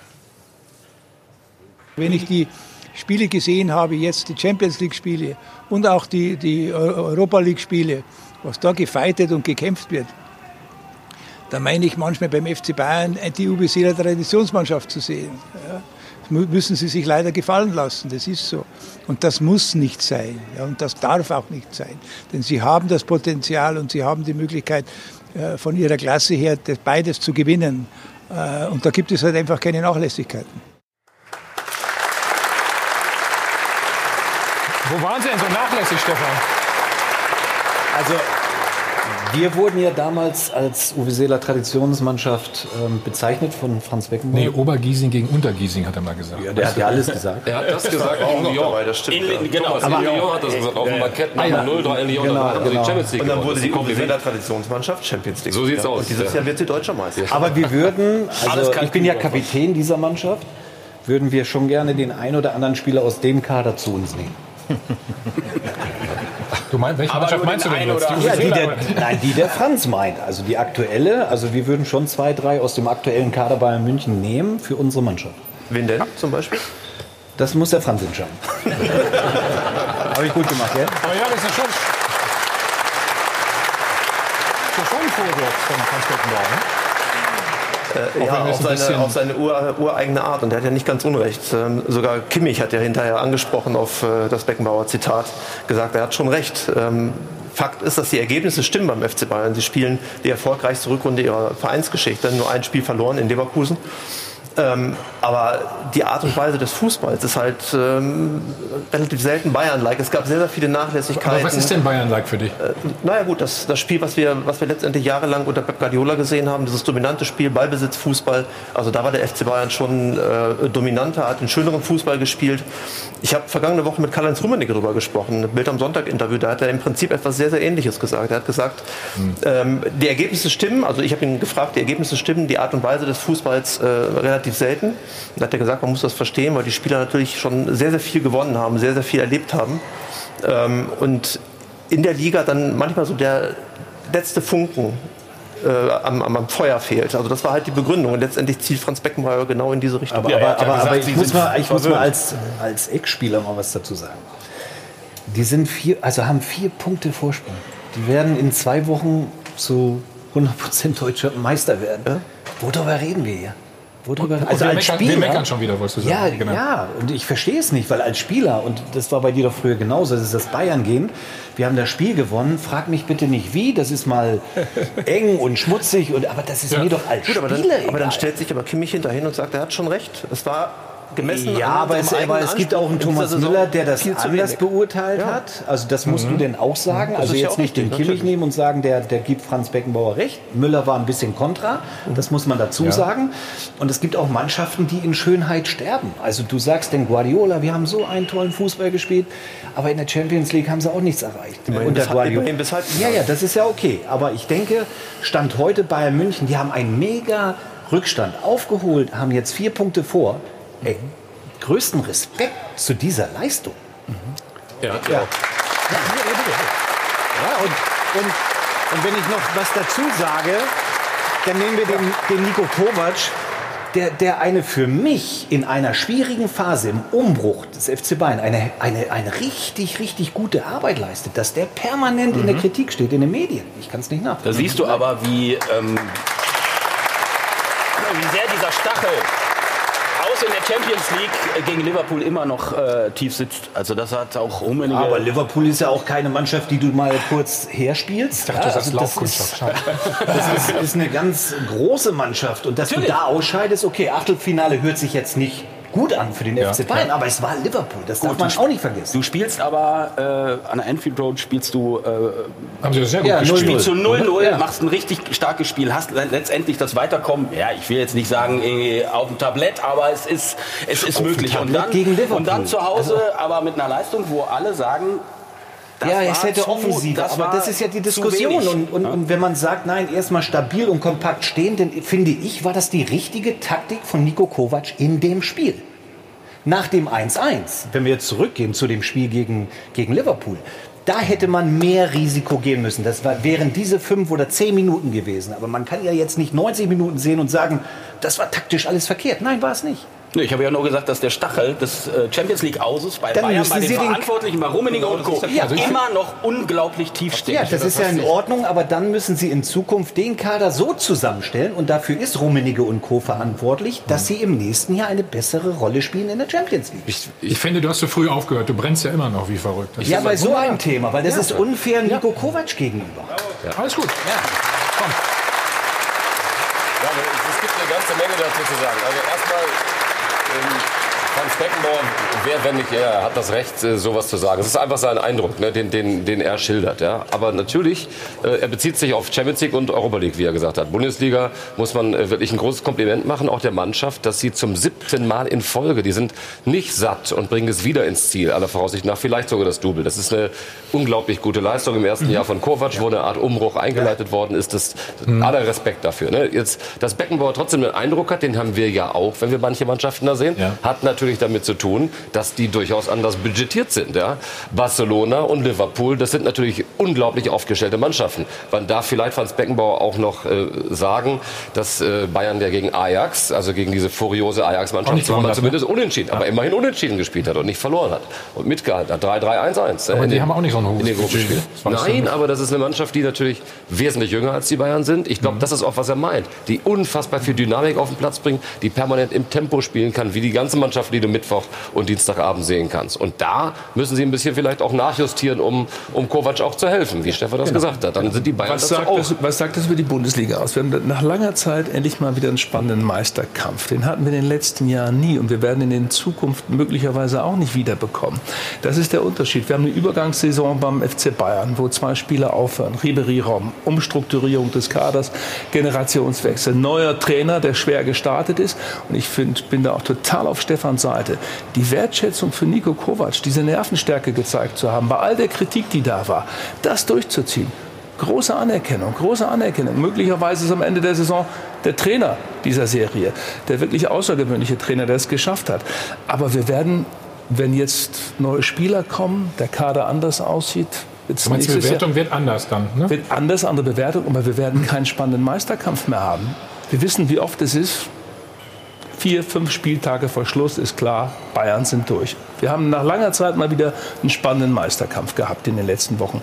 Und äh, ich finde, Anerkennung für Kovac muss, muss man liefern. Er hat das großartig hingekriegt auf diesen letzten Metern. Ich, find, ich finde auch, es verdient wirklich Respekt, äh, wie er diese schwierigen Situationen gemeistert hat und dass er letztendlich die Mannschaft dann ja auch zu einer Konstanz geführt hat.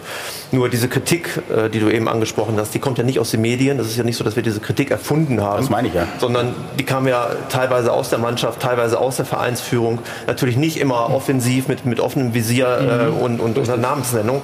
Aber es gab ja Ansatzpunkte und man hat ja auch gesehen, dass der FC Bayern in der Hinrunde äh, ganz, ganz große Probleme gehabt hat. Und Teil der Wahrheit ist ja auch, wenn Dortmund letztendlich die Meisterschaft nicht verspielt und verschenkt, stehen wir heute noch mal ganz anders da.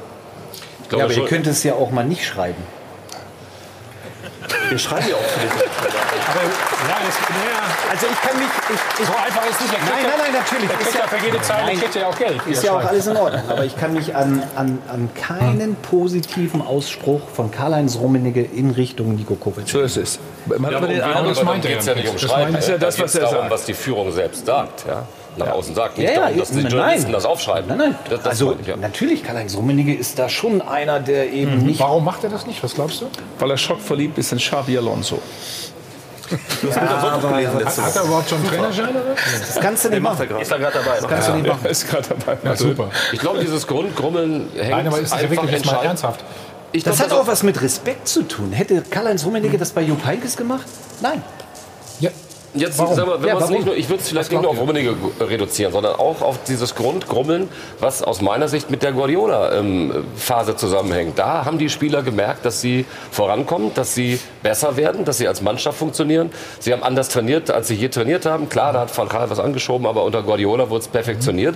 Und jeder hat davon profitiert, auch die Nationalmannschaft, die, die, die Deutsche. Und diese Spieler sind aber zum großen Teil noch da und wissen, wie sie unter Pep trainiert haben. Ja.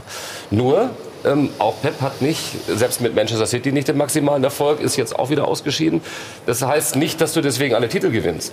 Und vielleicht muss auch jeder Spieler ein bisschen abspecken. Jeder Trainer hat seine, seine eigenen Vorzüge, seine eigene Art. Kovac macht es ganz anders. Der hat sicherlich auch eine Menge gelernt in diesem Jahr. Wenn man ihm ein bisschen Vertrauen schenkt, kann das auch auf diese Art, da bin ich komplett bei Stefan, noch eine sehr erfolgreiche, Ja. vielleicht sogar Ära werden. Bleibe ich nochmal bei Karl-Heinz Rummenigge.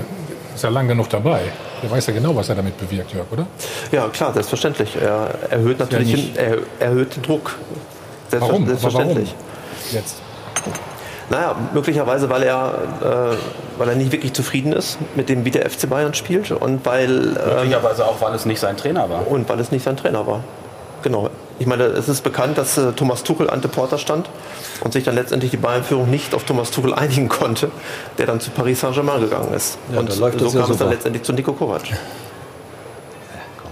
Ja, komm, komm, wir, gehen wir zu Gladbach. Komm. Rede über Gladbach. Da läuft alles. Komm. Wir drehen uns im Kreis. Nee, nicht, nicht wirklich. Gut, dann ich mache den anderen Vorschlag. Ja, was ist Wir mit Thomas? Also Thomas, also, Ja.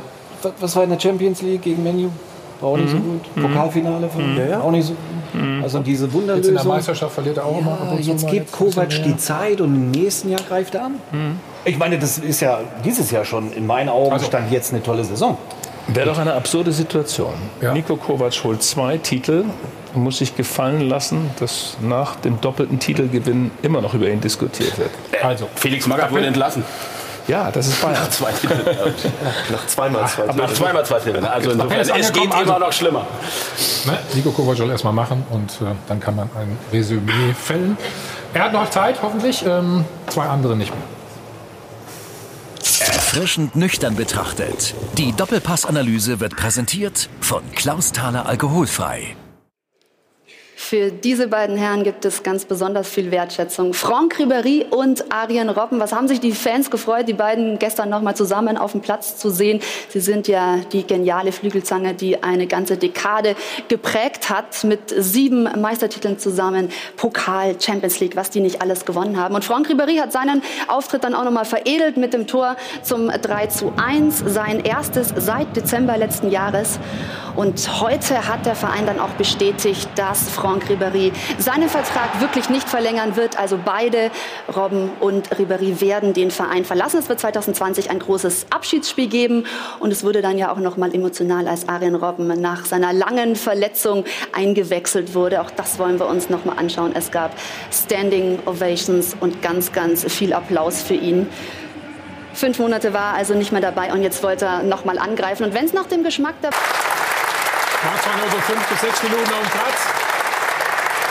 Aber irgendwie brennt er immer, ne? Wir hören ihn mal. Ja, war ihm auch zu wenig. Ne? Klar, natürlich bin ich glücklich. Äh, Das ist wie, genau, wie ein kleines Kind. Äh, 35 bin ich jetzt, aber wie gesagt, vieles erlebt. Aber ich wollte unbedingt da auf den Platz zurück und nochmal einfach Spaß haben und Fußball spielen. Das ist schon gut, ne? Oder? Schon cool, oder? Also, also so. ja, beide einfach, einfach mega und ich glaube, dass die ganze Bundesliga zwei großartige Weltklasse-Spieler verlieren wird. Schönes Schlusswort. Dann gehen wir doch mal zu Max ein bisschen. Du warst ein bisschen ruhig in letzter Zeit, ne? hier bei uns. Ne? Ich habe mich vorbereitet. Ja, ne? also Borussia Mönchengladbach bringt sich gerade um die Früchte ihrer Arbeit, muss man sagen. Glänzende Vorrunde habt ihr gespielt. Ne? Jetzt eine eher mittelprächtige Rückrunde. Champions League wird ganz, ganz schwer. Europa League wollt ihr aber unbedingt schaffen. Erstaunlich ist nur, dass ihr zu Hause im Moment nichts auf die Kette bekommt.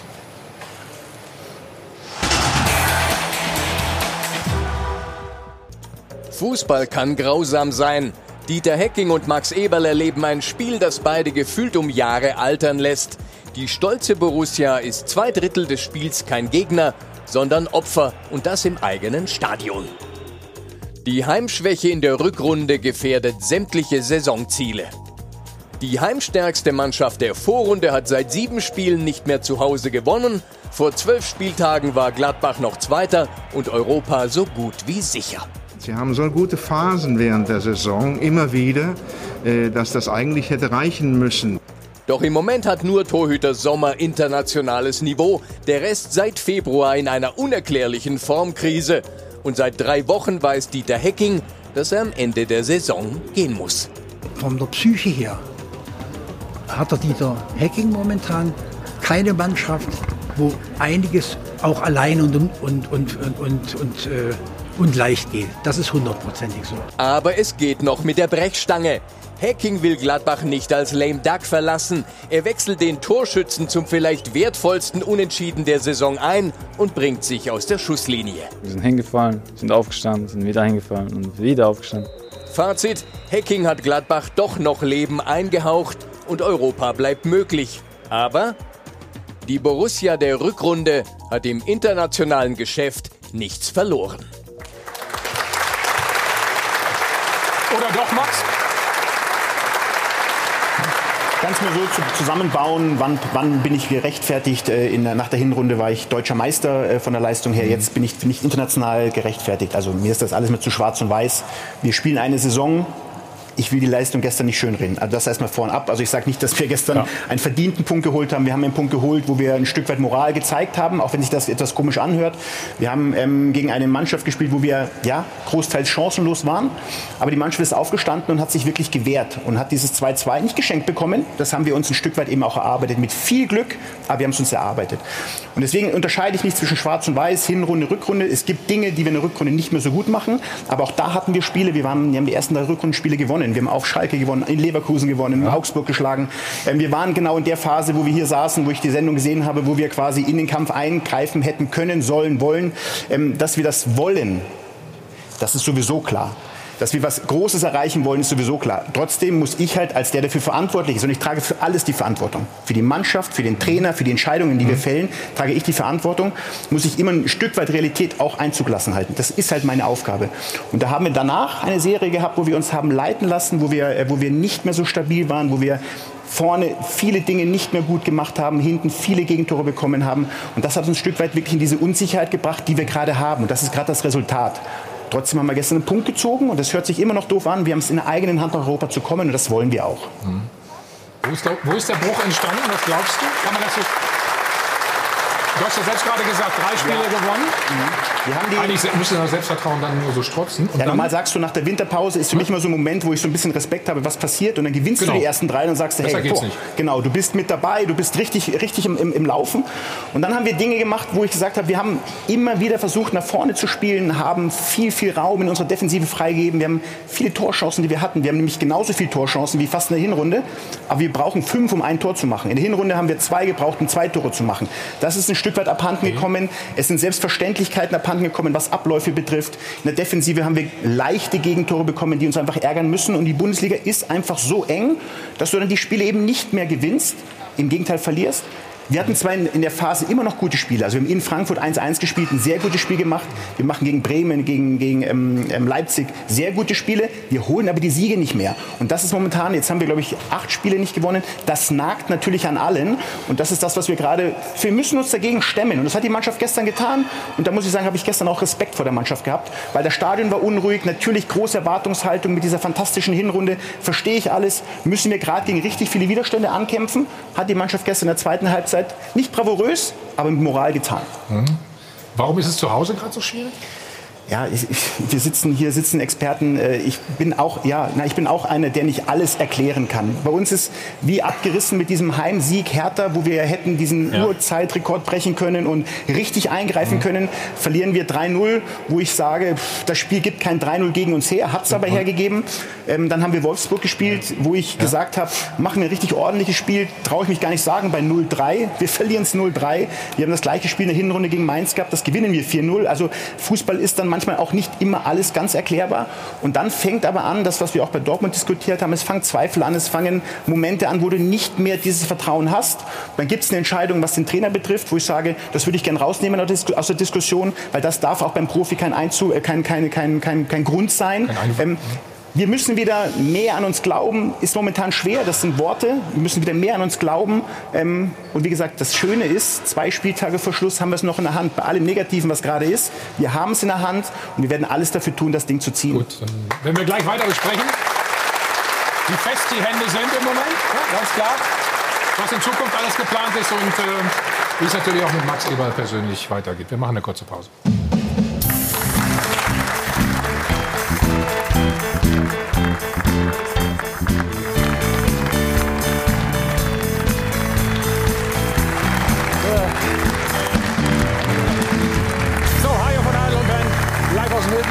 Zurück beim Check 24 Doppelpass. Wenn Sie mal wissen wollen, was wir hier so in der Pause besprechen. Ne, wir haben gerade Tom Bartels gratuliert, ne, Matthias? Ja, also zu Recht übrigens auch. Mit Dieter Ja. Kürten. Wie hieß das nochmal? Toller Kollege. Quizduell Olymp im ersten. Gewonnen. Und das ist ganz Freitags. Also, 1850, Martin, ne? Ja, ich weiß. Gut, jetzt haben wir noch genug. Vor der Sportschau Aber ich weiß ja, dass Tom schlau ist. Ne? Er macht- Ja. Kriege ich ja mit. So, Max, ähm, weiter geht's. Entschuldigung. Du hast erst mit Dieter Heggen verlängert, um dich dann doch jetzt zu entscheiden, nee, im Sommer ist Schluss. Warum?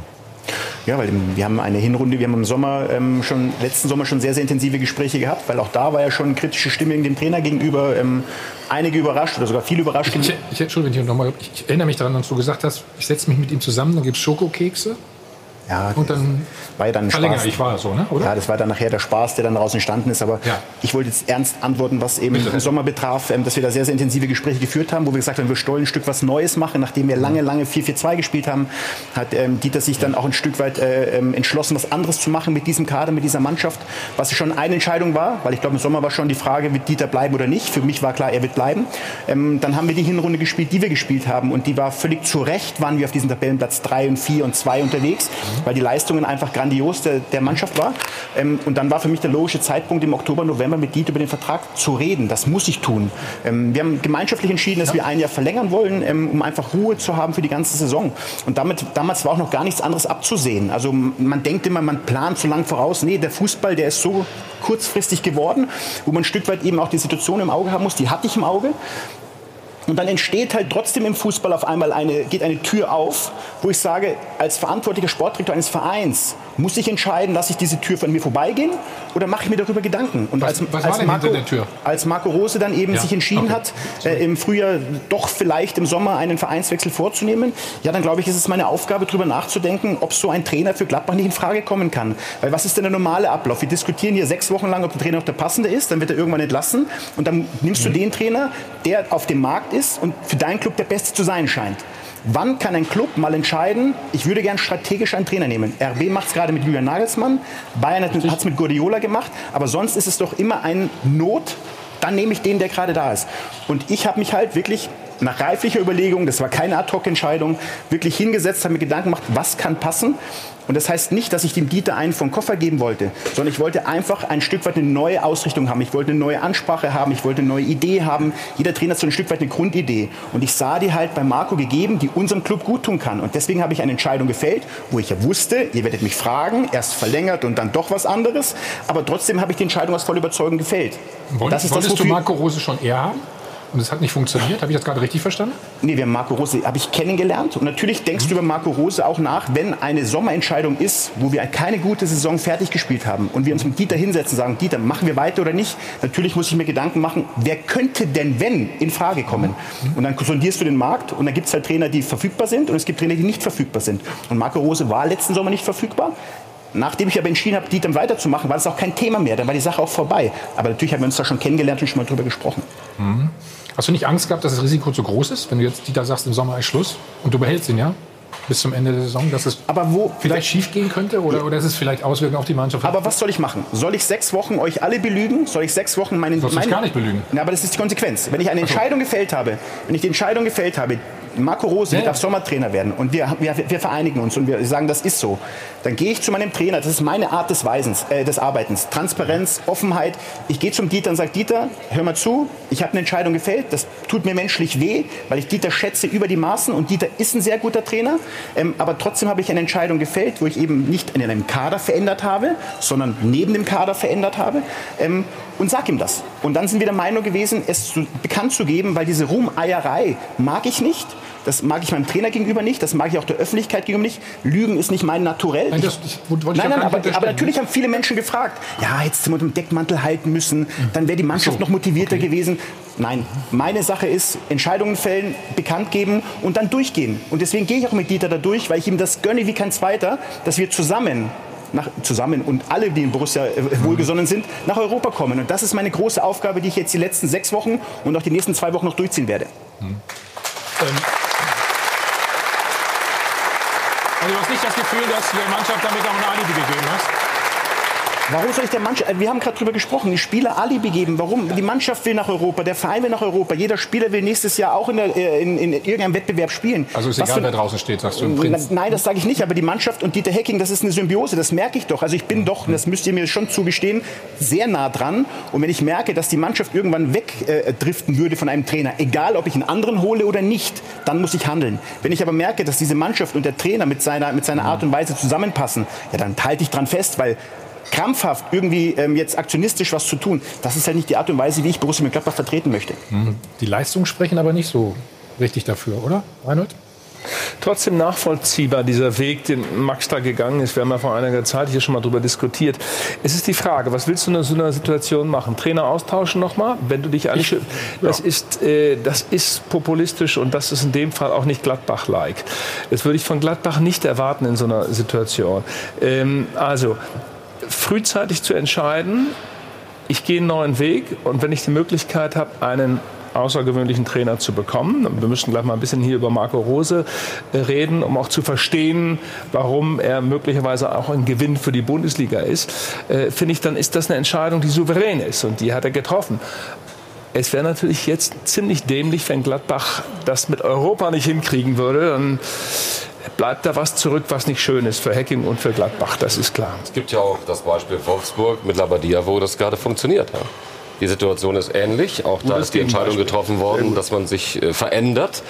Äh, für viele, auch für mich überraschend, sehr überraschend, weil Labadia das da zumindest von außen betrachtet und was die Punkte angeht gut macht.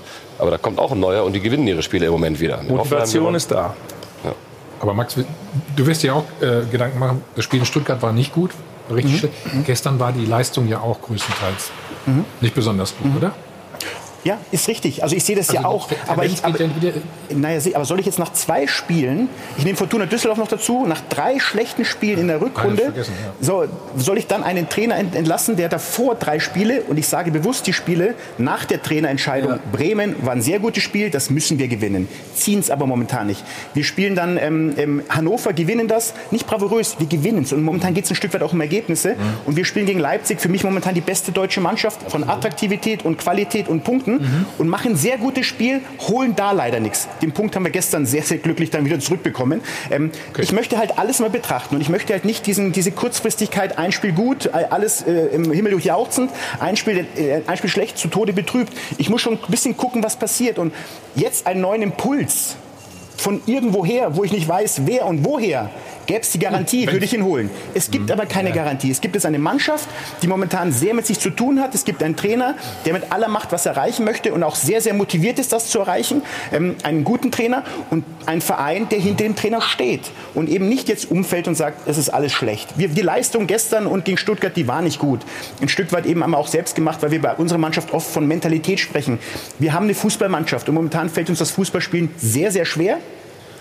Und dann mussten wir gestern was in die Waagschale werfen, was eigentlich gar nicht groß unsere Qualität ist, nämlich diesen Mut, gegen alles mal dagegen zu halten und trotzdem noch diesen Punkt zu ziehen. Also wie gesagt, das habe ich vorhin bei einer, an- bei einer anderen Antwort schon gesagt. Ich habe Respekt vor dieser Mannschaft, wie sie das gestern bei aller Schwere gemacht hat. Und wir werden, wir werden Europa schaffen. Dafür werden wir alles tun. Stefan, wie, wie, beurteilst, wie beurteilst du die Situation? Also ein großes Plus natürlich für Borussia, sie haben es selber noch in der Hand. Das ist mal ein Fund. So, ähm, sie haben jetzt noch zwei Spiele, die fahren jetzt nach Nürnberg und bekommen Dortmund. Ich habe zu Max vor der Sendung gesagt, Mhm. und ich wünsche mir natürlich, dass Dieter Hecking bis zum Ende Trainer bleibt. Eigentlich brauchst du in diesen beiden Spielen überhaupt keinen Trainer, weil ich erwarte jetzt von der Mannschaft, dass sie gegen Nürnberg gewinnen. Und das Heimspiel gegen Dortmund brauchst du Mhm. auch nicht groß Taktik und motivieren. Du weißt ja, was kommt. Also wir reden ja jetzt nicht vom Anfang Ja. einer Saison, sondern Das zum sagt man Schluss. so leicht, ne? Ja, aber jetzt stellt die Frage stellt sich ja, hat, hat Borussia diese Spielertypen, die jetzt sagen, pass mal auf, jetzt lassen wir mal alles außen vor und konzentrieren uns mal auf uns wieder selber und regeln das jetzt mal selber für den Trainer auf dem Platz, was nämlich Jan Sommer zum Beispiel gesagt hat. Wir wollen den Trainer vor ein paar Wochen einen schönen Abschied. Ja, dann macht es jetzt. Ihr habt noch zwei Spiele, habt das selber in, in der Hand, bewegt es. Das erwar- erwarte ich jetzt. Das ist ja genau die Frage, Stefan, was du beschreibst. Gibt der Kader diese Spielerpersönlichkeiten her? Genau, das ist ja Stindl ist nicht da, äh, nicht mehr auf dem Platz, verletzt und so weiter. Ist möglicherweise das so ein Punkt, so eine Schwäche im Kader, wo die ganz großen Persönlichkeiten fehlen? Das ist ja das, was Stefan Es ist im thematisiert hat. allgemeinen Fußball, wenn wir über Kader sprechen, ist die allgemeine Problematik, dass wir diese Typen, von denen wir oft reden, nicht mehr so vorfinden. Es gibt ganz, ganz wenige, die Woran machst du das fest, dass es so grundsätzlich ist? Weil ich die Bundesliga betrachte. Und für mich gibt es eben einfach weniger, jetzt ist natürlich Stefan ein außergewöhnlicher Typ gewesen, wenn ich das sagen kann. Chaka war einer zum Beispiel. Ne? Ja, Das genau. Aber diese Typen, die das alles vereinen, diese, auch die Siegermentalität, die spielen halt dann bei den ganz großen Clubs dieser Welt und nicht bei Vereinen wie Gladbach, wie, wie Hoffenheim, wie Frankfurt, die um was kämpfen. Ähm, wir müssen Spieler finden und das haben wir immer getan. Deswegen sind wir auch da, wo wir sind, gerade mich im oberen, in der oberen Tabellenhälfte und das die letzten sieben Jahre. Das ist für einen Club wie, Gla- wie Club wie Gladbach, der irgendwo dann auch mal in der Versenkung war, nicht ganz so verkehrt. Ähm, und wir kommen halt über diesen fußballerischen Ansatz, wir kommen über diese, diese Sache, wo wir gern agieren wollen. Das hat in der Hinrunde, nochmal, wir reden über die gleiche Saison, über die Hinrunde und große Teile der Rückrunde auch sehr, sehr gut funktioniert. Jetzt einen zu haben, und das ist nicht die Mannschaft, die wir haben, Entschuldigung, darf ich das sagen? Äh, Simeone hat es auch gesagt, mit großen Bällen ähm, und, und dann wirklich Cojones. stehen und äh, jetzt, Genau. das, das ist Gladbach nicht gewesen. Das war Granit Xhaka und Martin Stranzl, das waren so die Letzten. Jetzt haben wir sehr, sehr gute Typen, sehr, sehr gute Charaktere, ehrliche. Wir müssen ins Fußballerische mitkommen. Wir müssen es als Gruppe lösen. Und Dieter ist der Typ an der Seite, der das mit aller Macht versucht zu moderieren und das auch tut. Und deswegen, wir haben eine Tendenz, die nicht positiv ist. Trotzdem spüre ich, dass wir die Chance haben, anderes es sagen, zu kann, schaffen. kann man die Spieler da wieder hinbringen? Ähm, da ist sehr, Dass sehr viel Einfluss. Also, darf, darf ich das sagen? Ich bin im Jugendfußball sehr, sehr, sehr, sehr tief drin. Und wenn du dann ähm, heutzutage äh, 14-, 15-jährige Kinder siehst, die eben dann eine, eine, eine Entourage um sich herum haben, wo du gar nicht mehr kritisieren darfst. Weil wenn du kritisierst, sagen sie, okay, dann gehen wir. Ähm, und wenn- das ist halt die Mentalität ein Stück weit auch in der Gesellschaft unserer Kinder. Ähm, da sind wir alle mit im Boot. Ähm, dieses Kritikfähigkeit und dieses auch mal stehen, wenn es mal, wenn es mal Widerstand gibt, ähm, muss ich auch meine Erziehung immer mit berücksichtigen. Ähm, ähm, das, das fehlt uns allen und das ist die Konsequenz. Also ist ja nicht, dass wir sie dahin erziehen. Wir tun unser Teil dazu, wir tragen unseren Teil dazu bei, ein Stück weit. Aber es ist auch viel, was Erziehung mit Kindern, mit Widerstand, in, sowohl in Schule als auch in Fußball. Ich will jetzt nicht gesellschaftspolitisch werden, bitte, da bin ich weit von entfernt. Aber die Quintessenz ja haben, dran, wir, haben wir, dass wir eben nicht mehr diese selbstbestimmten, sondern sehr viel fremdbestimmt haben. Gut, das ist ja das, was ich meinte mit der Frage, ob was sich da grundsätzlich verändert hat. Das heißt, wenn du so einen Typen wie Hazard hast, oder er steht vielleicht beispielhaft dafür, ich kann es nicht, nicht beurteilen, so von innen raus, aber wenn der Spieler sich als Unternehmer versteht und sagt, okay, ich bin jetzt hier zwei, drei Jahre und dann bin ich weg und dann bin ich auch gedanklich weg und da verdiene ich mein nächstes größeres Geld. Sind das dann nicht mehr diese Typen, die sagen, ich bringe das hier ordentlich zu Ende? Wir hatten aber in Gladbach, und das tut Torgan auch, ähm, er ist halt jetzt in dieser, in dieser Tendenz sehr stark verwurzelt, weil er in der Rückrunde ein Assist hat, meine ich. In der Hinrunde war er, glaube ich, äh, mit Nummer drei, Nummer vier der Scorer. Ähm, also das ist dann schon, was uns schadet, wenn solche Spieler das Niveau nicht mehr erreichen, aus welchem Grund auch immer. Aber ich möchte es nicht so als Söldnertum darstellen, weil wir haben über, angefangen über Marco Reus, über Granit Xhaka, über Max Ah, du Kruse. hast es aber wir sozusagen eben wir haben das, beschrieben, wir haben das, Phänomen. Wir haben das immer wieder und da, damit ist Gladbach auch groß geworden. Das hat uns aber auch wieder dahin gebracht, weil wir Transfererlöse erzielen können. Und es sieht aus, dass wir mit Terrogan auch einen Transfererlös erzielen, nachdem er uns drei, vier, fünf Jahre richtig geholfen hat. ja, er ist ein bisschen Sinnbild, weil er eben Genau. nicht mehr diese Qualität momentan auf den Platz bringt, wie wir sie eigentlich von ihm bräuchten. Max, lass uns kurz auf, oder Reinhold, kurz die Daten Mhm. zu Hazard anschauen. Dann verdeutlichen. Das waren dran. nämlich tatsächlich in der Hinrunde neun Tore, sechs Vorlagen und jetzt in der Rückrunde eben kein Tor. Vier Vorlagen waren es dann doch noch. Aber ähm, ja, wie Max Eber das gesagt hat, das ist wirklich sinnbildlich und jetzt äh, liebäugelt er ja mit dem BVB. Da ist die Frage, inwieweit das jetzt natürlich seinen Marktwert drückt, wenn er in der Rückrunde nicht mehr so performt, was das ähm, für euch bedeutet, ob ihr auf eure gewünschten 40 Millionen dann auch noch kommt. Also ich muss Du kriegst ganz einfache Fragen heute wieder. Ja, ja, ich, ich muss fair sagen, die gewünschten 40 Millionen. Max Eberl, finde mir ein Zitat, wo ich sage, ich hätte gern 40 Millionen. Ich habe nie von 40 Millionen gesprochen. Jetzt gerade. Aber nicht Er zitiert ein imaginäres.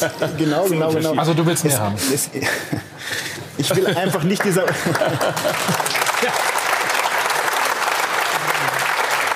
Nein, ich glaube, du hast gesagt, einen leistungsgerechten. Ich versuche für meinen Club, für einen Spieler, Betrag, ne? der äh, über lange Zeit sehr gut performt hat, jetzt in der Rückrunde nicht gut performt, Klammer auf, ich möchte ihn trotzdem rausnehmen aus dieser Kritik, die ein Stück weit auf ihn einprasselt. Er sei ein Söldner und würde äh, Ja. nur noch an den anderen Gedanken haben, was die Zukunft betrifft. Da würde ich ihn bitte rausnehmen, weil er komplett bei uns ist, aber die Leistung momentan auch nicht so ist, wie, wie man sich das Mhm. vorstellt. Ähm, ich versuche einfach einen guten Preis zu erzielen, wenn wir uns mit dem Club einig werden können, um halt für mich den nächsten Schritt zu gehen. Und Borussia Mönchengladbach hat mit diesen Transfererlösen Marco Marin, Marco Reus, Max Kruse, Ter Stegen, Dahut, Granit Xhaka, haben wir uns dahin entwickelt, dass wir eben eine Mannschaft sind, die eben anders wahrgenommen ist. Und Torgan wird der nächste, vielleicht große Transfer sein, wo wir uns weiter dann breiter Er hat aufstellen noch ein. Jahr Vertrag, ne, Max? Ist Ein Jahr richtig? noch, ja. Kannst du es dir eigentlich leisten, ihn nicht zu verkaufen? Ja. Was soll ich anderes jetzt hier sagen? Also ich schwäche doch meine Verhandlungsposition nicht. Natürlich ist Gladbach ein Hast Club. recht, ja. Natürlich ist Gladbach ein Club, der immer wieder verkaufen muss.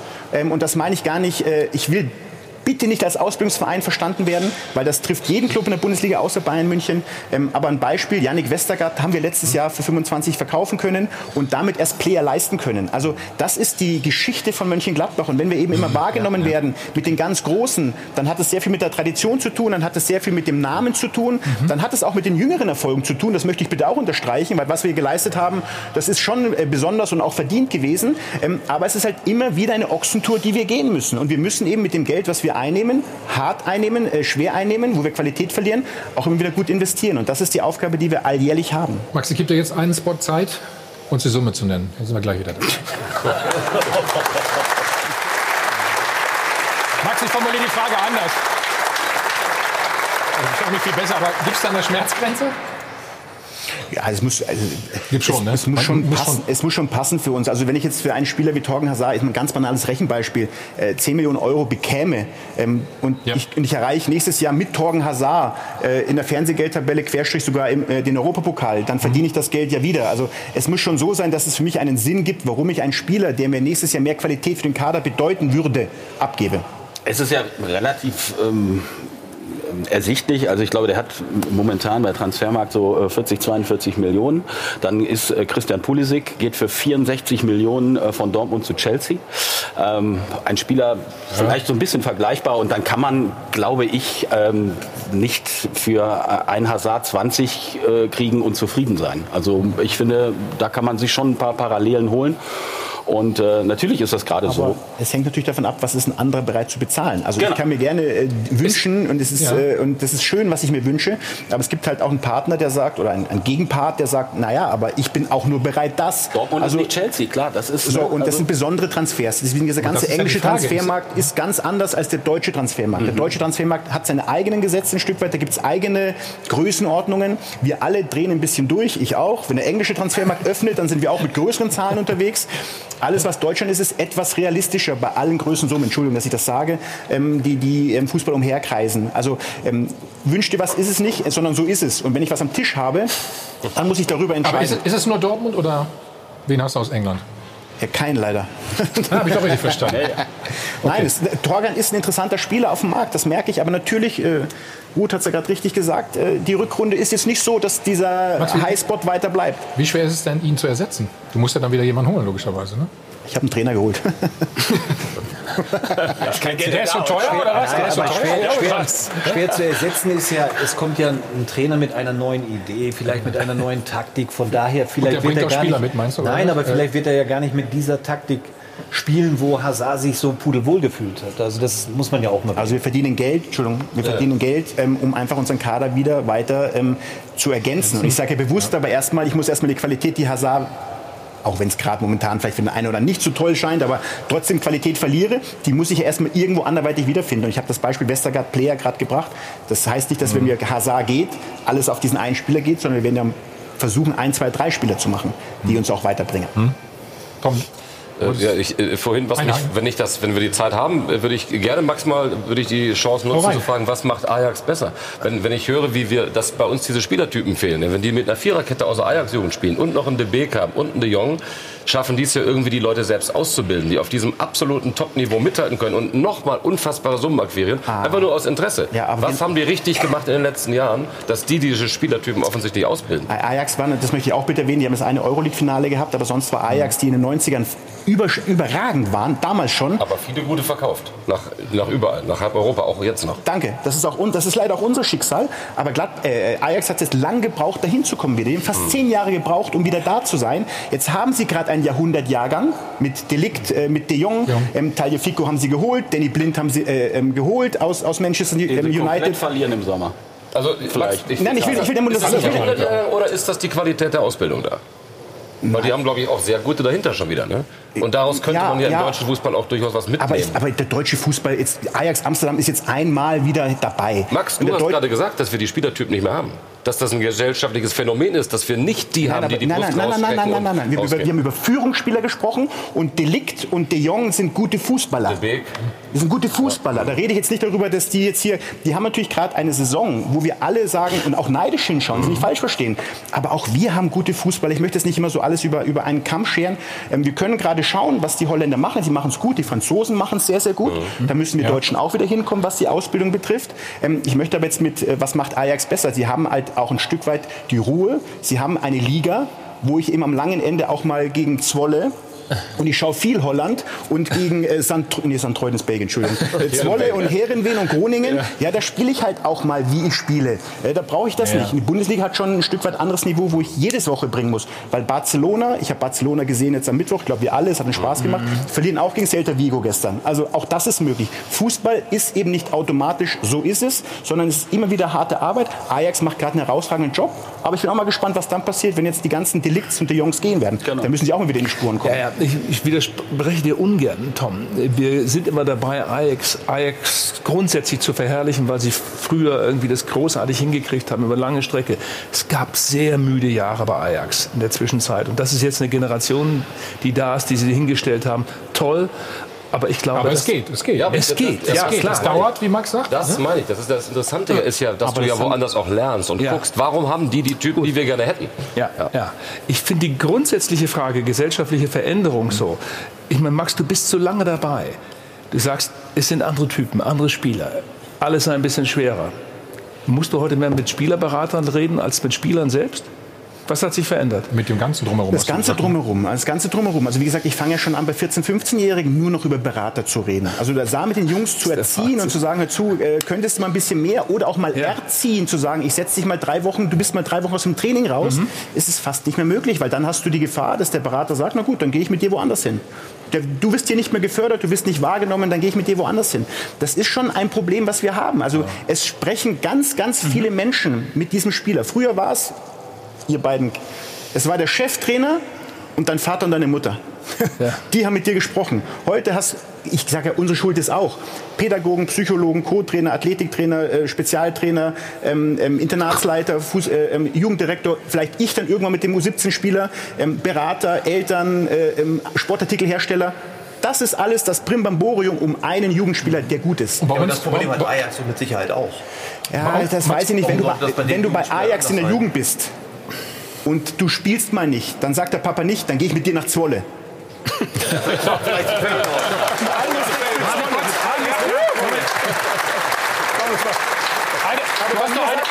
Köln, Leverkusen, Düsseldorf, Max, Dortmund, Schalke. Max, eine, eine Person hast du bei uns beiden noch vergessen. Der Busfahrer war auch ganz wichtig für uns übrigens. Für euch beiden, ja.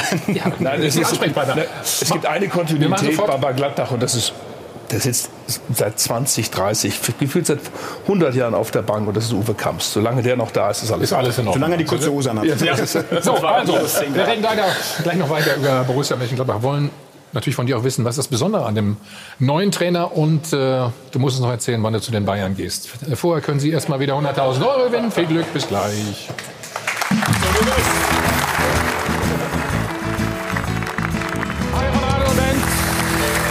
Sind immer noch live im Hilton Hotel am Münchner Flughafen und zurück beim Check 24. Dort was.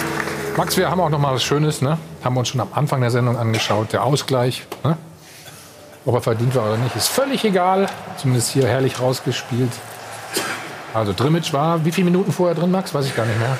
Nicht viel. Gefühlt ne? äh, war das der erste Ballkontakt so Relativ, ungefähr. Ne? relativ gut, aber das muss ich sagen, das spielen, sie, das spielen wir selbstbewusst, obwohl wir da noch nicht viel Grund hatten, selbstbewusst zu sein. Aber den Spielzug haben wir wirklich selbstbewusst gespielt. Aber wie gesagt, ich habe es vorhin schon öfters gesagt, das hat die Mannschaft dann wirklich mit viel, viel Herzblut und viel auch sich dagegen stemmen dann doch noch gezogen. Und wir haben zweimal einen Rückstand aufholen müssen gegen eine Mannschaft, die eigentlich schon 4-5-0 hätte führen müssen.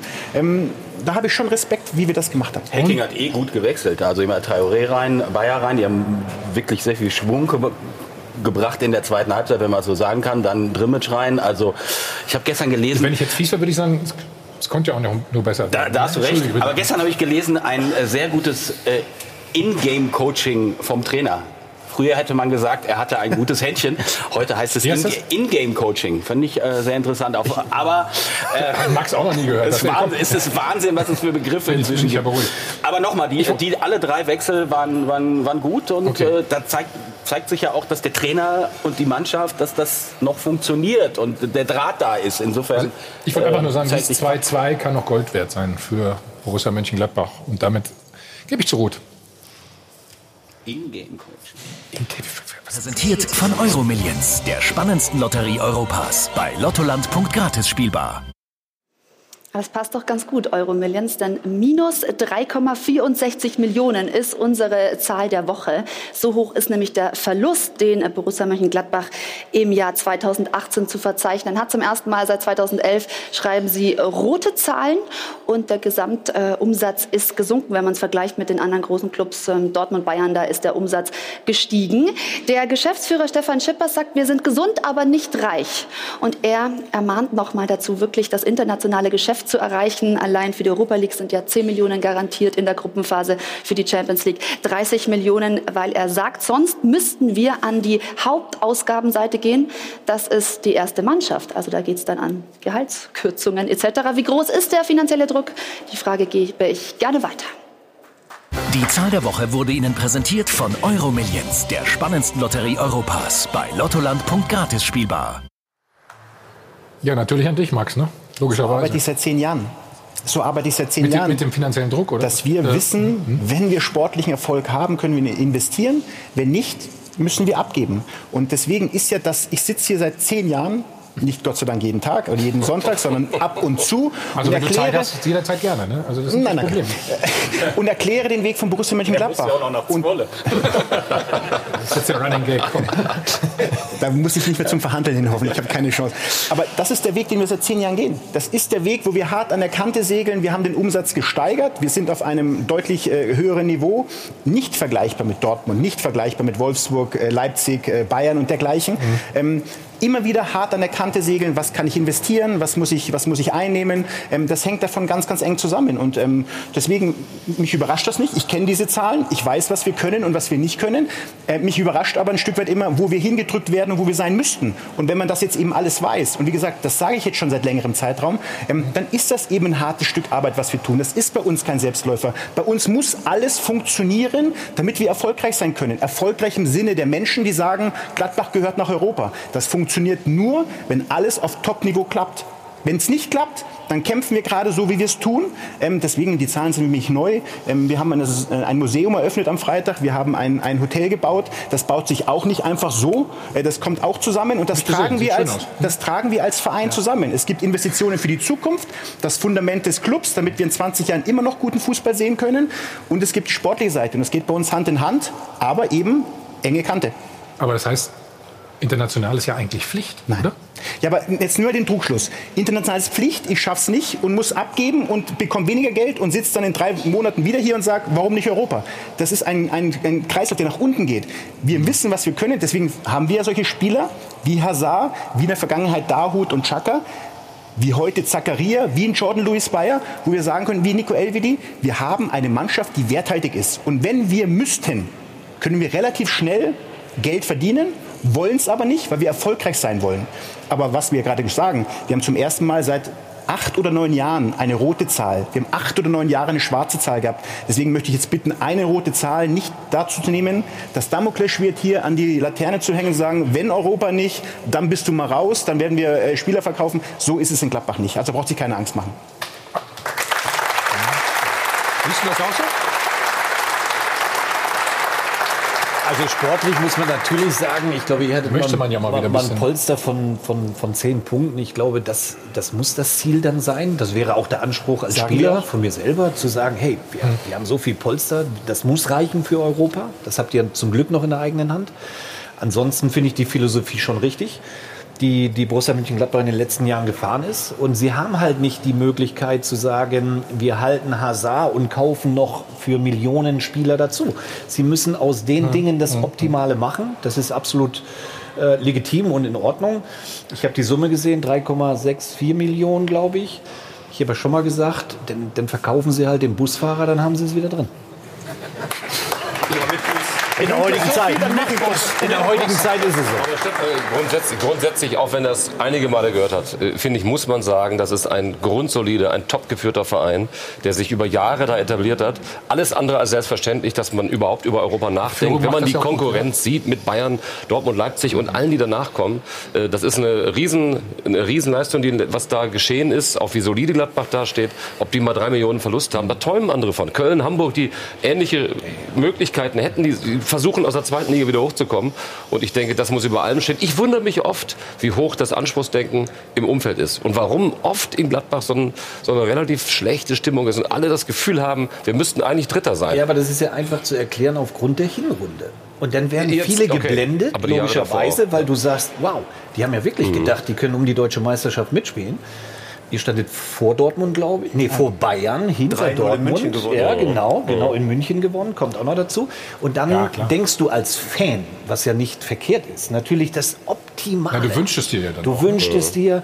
Und wenn du dann so relativ hart einbrichst, wie in der Rückrunde, dann ist es natürlich schwer zu verstehen für die Fans. Und dann kommen sie halt ins Stadion nach so einer ersten Halbzeit wie gegen Hoffenheim und dann nehmen sie die Finger in den Mund und pfeifen.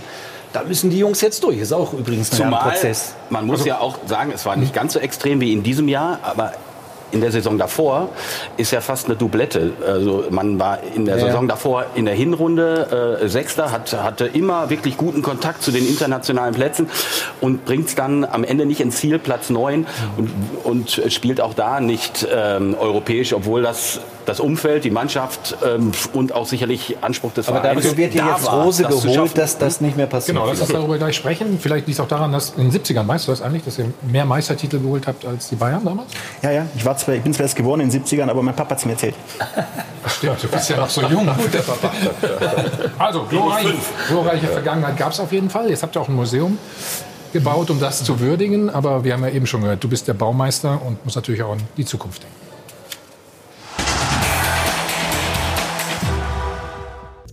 Allen Unkenrufen zum Trotz, Max Eberl bereitet in Gladbach nicht seinen Abgang, sondern seine Zukunft vor.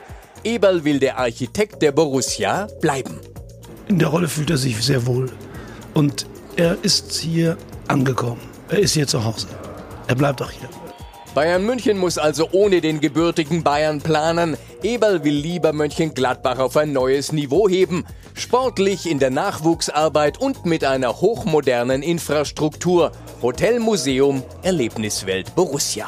Ja, das ist äh, wirklich auf dem neuesten Stand. Das gehört einfach dazu, zu einem großen Verein. Kostet aber auch einen Haufen Geld. Schon im laufenden Geschäftsjahr rote Zahlen. Da sind die Kosten für die neue Erlebniswelt aber noch gar nicht verbucht. Gladbach wird also neue Einnahmen brauchen, am besten durch Titel oder europäische Wettbewerbe. Was ein bisschen fehlt, ist, ist Stabilität. Das müssen sie durchhalten, dann werden sie irgendwann wieder Meister werden. Für Stabilität und eine neue Spielkultur soll nächste Saison Marco Rose sorgen.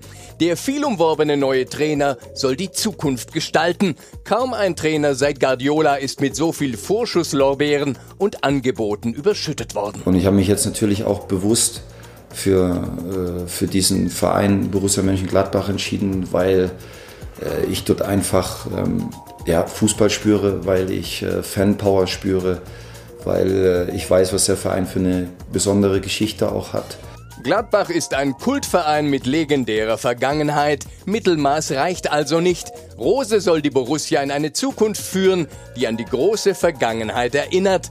Wir fragen, was hat dieser Marco Rose, dass alle Welt ihm alles zutraut? Herr Eberl.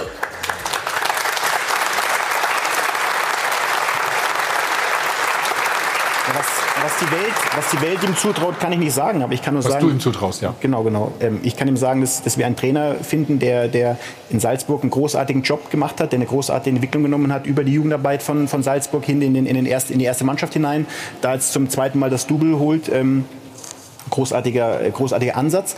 Aber ich möchte an der Stelle mal sagen, ich hole jetzt keinen, oder die Wahrscheinlichkeit ist groß, dass Marco Rose kommt und deutscher Meister wird, die ist nicht so groß. Also ich will jetzt damit nicht Ja, wieder Erwartungen, das sagt, ich will komm. nicht Erwartungen schüren. Ich will einfach, und das habe ich auf der Mitgliederversammlung unseren, unseren Mitgliedern gesagt, ich will einfach eine neue Ansprache haben, ich will einen neuen Ansatz haben, ich will eine neue Grundidee haben, wie wir Fußball spielen wollen. Das haben wir jetzt sehr, sehr lange in eine Richtung getan. Äh, Dieter hat äh, letzten Sommer schon einen Schritt getan. Und ich will auch mit der Entscheidung, sage ich jetzt nicht, der eine ist schlecht und der andere ist gut und der andere ist modern und der andere ist unmodern. Aber sondern dann sag doch, was der Ansatz, was dir so gut Ja, gefällt. gut, was- Welche Ansätze er es eine sehr große Aktivität hat im Spiel, dass er Ja. eine sehr große Aktivität hat im Spiel, dass er trotzdem Fußball spielen möchte. Also es ist keiner, der jetzt nur die Pressingmaschine anwirft, das bei RB ja oft vorgeworfen wird. Man sieht es ja auch bei Leipzig gerade, es ist weit weg von nur Pressing, sondern es ist viel mehr, es ist kompletter. Ähm, wir sind eine Mannschaft, die sehr, sehr lange über Ballbesitz Fußball gekommen ist und wir ein Stück weit eben jetzt auch diesen neuen Ansatz wählen wollen. Eben mit dem Ballbesitz, den wollen wir beibehalten, weil dann hast du meistens mehr Chancen, ein Tor zu schießen, aber trotzdem eben auch eine neue Facette in unser Spiel zu bringen, wo ich glaube, dass sie dem Club gut tut, dass sie der Mannschaft gut tut. Die Mannschaft werden wir auch ein Stück weit über ein Jahr dann auch verändern müssen, weil ein neuer Trainer, Stefan hat es gesagt, hat neue Ansätze, neue Vorstellungen, was Spieler betrifft, was Stärken, Schwächen der, der Spieler betrifft. Mhm. Ähm, und da werden wir uns äh, in Ruhe was versuchen aufzubauen, um eben nachhaltiger da oben zu bleiben, was ich gerade gesagt habe, was keine Selbstverständlichkeit ist, sondern was mit viel ähm, auch Schritten und Risiko zu tun hat. Und wie gesagt, jetzt so einen Trainerwechsel vorzunehmen, ist ja nicht alltäglich. Das merke ich ja gerade. Allenhalb wird man drüber, äh, drauf angesprochen. Aber, aber es eben, aber es ist für uns eben ein Schritt, wo wir sagen, der tut unserem, unserem Club gut. Aber dann sind wir wieder bei der Erwartungshaltung. Geht schon wieder an den Trainer, oder? Ist, ist ja schon Ja, aber das kann er nicht. Das, ist- aber äh, ganz ehrlich, Thomas, ganz, ja, aber wenn diese Erwartung, Erwartungshaltung an Marco Rose ist, dann werden wir jämmerlich scheitern. Mit allem. Dann kann aber jeder Trainer, der nach Gladbach kommt, es könnte auch Guardiola kommen, dann würden wir scheitern. Weil wir haben eben nicht diese Möglichkeiten, wie andere sie haben. Wir versuchen schlau zu sein, wir versuchen kreativ zu sein, deswegen machen wir diesen Schritt auch. Wir machen es, um nachhaltiger da zu bleiben, wo wir uns bewegen. Und nicht um zu zeigen jetzt, Platz 5, schlecht, wir wollen besser. Das ist es nicht. Das ist es nicht, sondern es ist nachhaltig, einen neuen Schritt zu gehen, um einfach stabil da zu bleiben, wo wir gerade sind. Es hat einen Vorteil. Marc Rose ist für die Bundesliga eine neue Entdeckung. Es ist eine neue Entdeckung, ein neuer Trainer. Und ich glaube, dass, ja, da sind alle bereit, auch ähm, sich überraschen zu lassen, auch Kredit zu geben vorweg. Kommt aus der Geschichte von Mainz, kommt aus dem Umfeld von Jürgen Klopp, hat wirklich äh, jetzt methodisch, wie er gearbeitet hat, Erfolg geliefert. Und ich finde, ja, der Schritt ist nachvollziehbar. Für dich auch? Ja. Aber es ist schon wichtig, dass das auch kommuniziert wird.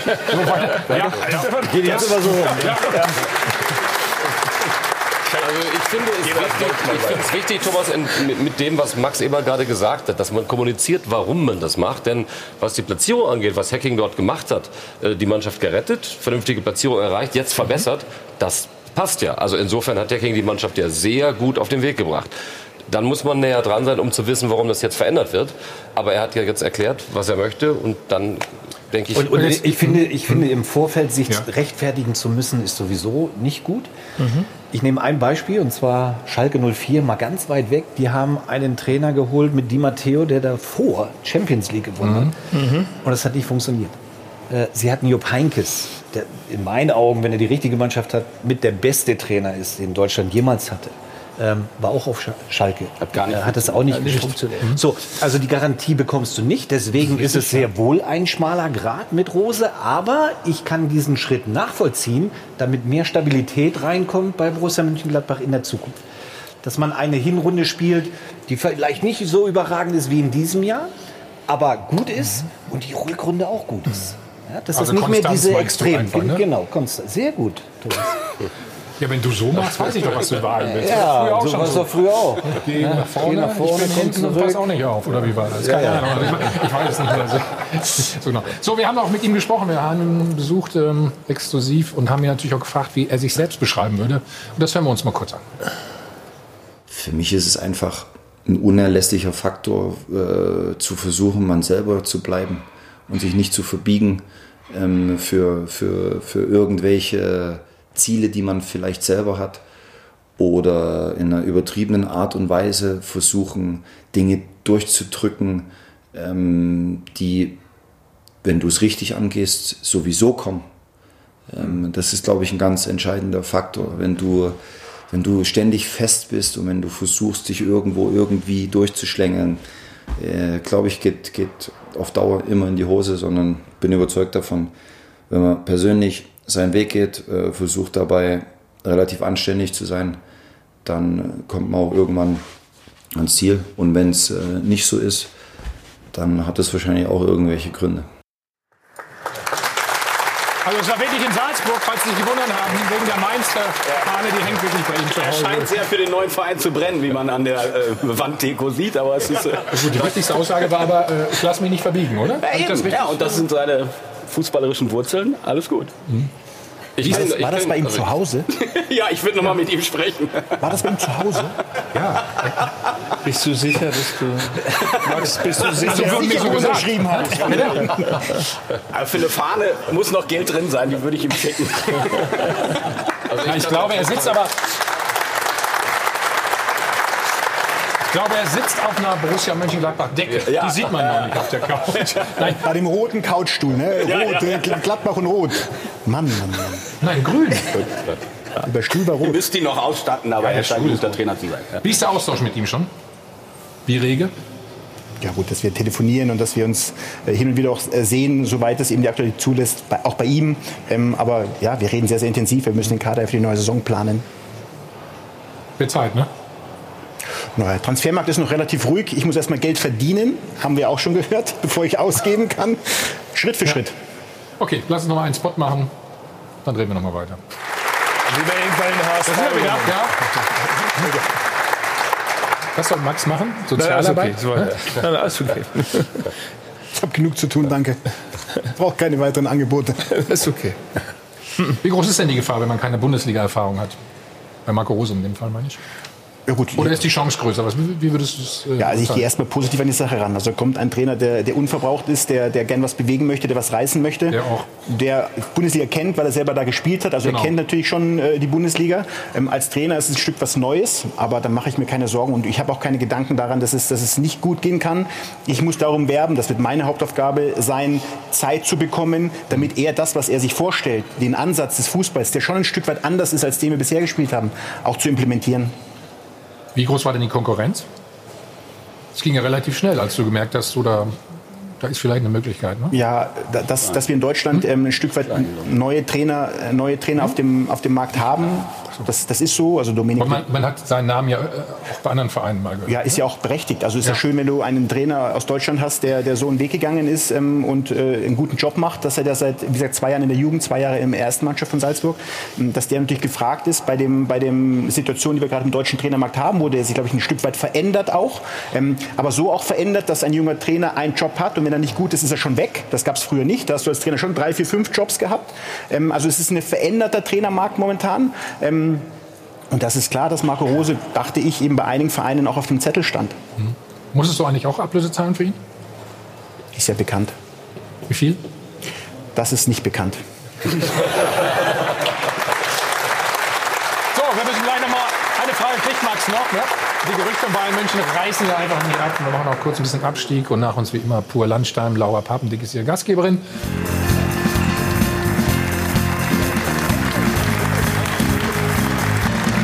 Heil von Adel und Benz.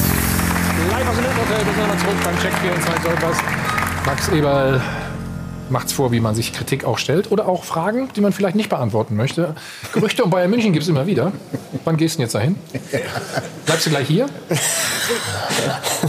Max, weißt du, welche Frage ich mir stelle? Er lächelt- er lächelt gerade bei, bei deinem, ja, Ich versuche mal nachzuhaken. Ja, bei deinem engen finanziellen Rahmen, wenn ich dann sehe, FC Bayern dieses Jahr über 700 Millionen Euro Umsatz, warum reizt sich das nicht, wirklich mal aus dem Vollen schöpfen zu können, mit einer richtig großen Mannschaft zu arbeiten? Also ich glaube, dass das, also das natürlich reizt es, auch mal gestalten zu können, also Möglichkeiten zu haben. Wobei ich aber nicht sage, dass es leichter ist. Also ich hatte damals sehr, sehr viel Geld, nachdem Marco Reus verkauft worden ist und ich wurde dann in einer Zeitung als Dagobert Duck gehandelt. Hab so ein bisschen, also nicht vom Aussehen, sondern nur wegen dem Geldkoffer bitte. Ne? Nein, nein, nein, das haben wir nicht, du, haben wir auch so verstanden. Ja, du hast anders geschaut. Ich habe mir das Bild gerade vorgestellt. Ich kann mich nicht mehr daran Und ähm, da habe ich schon gemerkt, das ist schon kompliziert. Weil natürlich ganz andere, ganz andere Dinge auf eine Rolle spielen. Und, ähm, aber ja, natürlich reizt das, aber mich reizt auch Mönchengladbach, weil das, was man gestaltet hat und was eben auch Günter Netzer für ein Lob gegeben hat, das ist auch besonders, das muss ich fairerweise sagen. Natürlich würde ich auch gern gewinnen, gewinnen, gewinnen, wie wir alle. Ähm, aber das, was, ich, was wir da in Gladbach auf die Beine gestellt haben, da muss ich sagen, da ist man auch ein Stück weit stolz drauf. Aber jetzt ist der FC Bayern ja auch gerade in der Führungsetage im Umbruch. Also Karl-Heinz Rummenigge wird perspektivisch aufhören, Oliver Kahn wird einscheren. Ähm, da müsste doch eigentlich ein Platz für dich sein. Würdest du ausschließen, dass du eine Bayern-Vergangenheit, 2000... du hast Das ist ein Kreuzverhör hier gerade. Ich, Wir geben noch mal alles jetzt. Würdest du ausschließen, dass du 2020 nicht in München bist? Heute ja. Also auch hier hat man ja nicht die Garantie, wenn man viel Geld zur Verfügung hat, dass das automatisch läuft und erfolgreich ist. Also das ist ja auch Druck, Nein, aber ist auch eine, besonderer Druck. als Spieler war es eine Anerkennung, ist auch für ihn eine Anerkennung, dass er einen guten Job immer gemacht hat, oder? Wenn Ja, mega. Und er, so- er hat da gerade was aufgebaut, auch mit dem Hotel jetzt, mit dem Museum. Ich glaube, warum, warum sollte er das aufgeben? Aufgeben kann er das in zehn Jahren auch noch.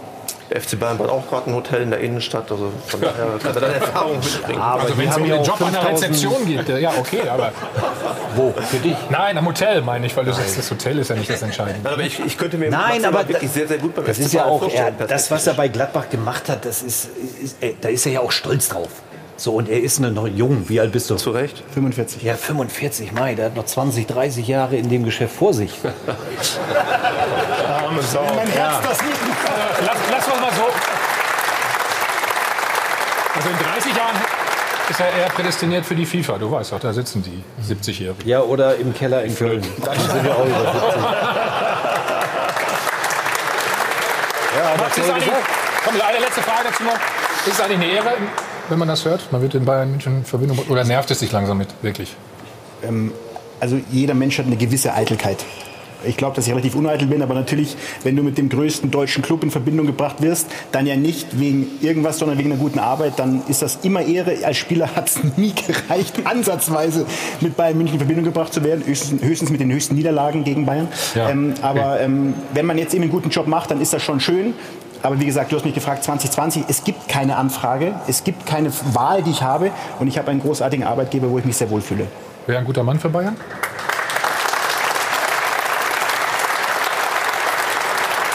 Mit Sicherheit irgendwann mal. Aber ich glaube, dass das noch nicht zu Ende ist, was er da gerade angefangen hat. Okay, gut. Gut, Ja, bin durch. sehr gerne. Wir haben heute so viel über Geld gesprochen, aber das Phrasenschwein habt ihr ein bisschen verhungern lassen. Da legen wir jetzt noch Ja, wir haben ein uns so nach. Also spenden wie immer. Und an dieser Stelle danke an Wolfgang Oberpenning, an Peter und Patrick Maschewski vom Fanclub Gipfelstürmer Kastrop 99 und an die ITH Bulls Launstein. Check 24 verdoppelt wie immer die Spenden. Dankeschön. Für Sie, liebe Zuschauer, der Hinweis, bei uns im Fan-Talk Dienstag, Mittwoch gibt es wieder alle Analysen zum Spiel und die Partien, die Halbfinals live sehen Sie bei den Kollegen von The Zone. Und ja, also Champions League schaffen die Dortmunder, das ist schon mal klar. Aber was fehlt dem BVB im Titelkampf, haben wir gefragt in unserer Frage der Woche. Und da gibt es jetzt noch Ihre Antworten am Dopafon. Die Defensive bei Dortmund ist einfach zu schwach. Das, was die Offensive leistet, verspielt hinten die Defensive.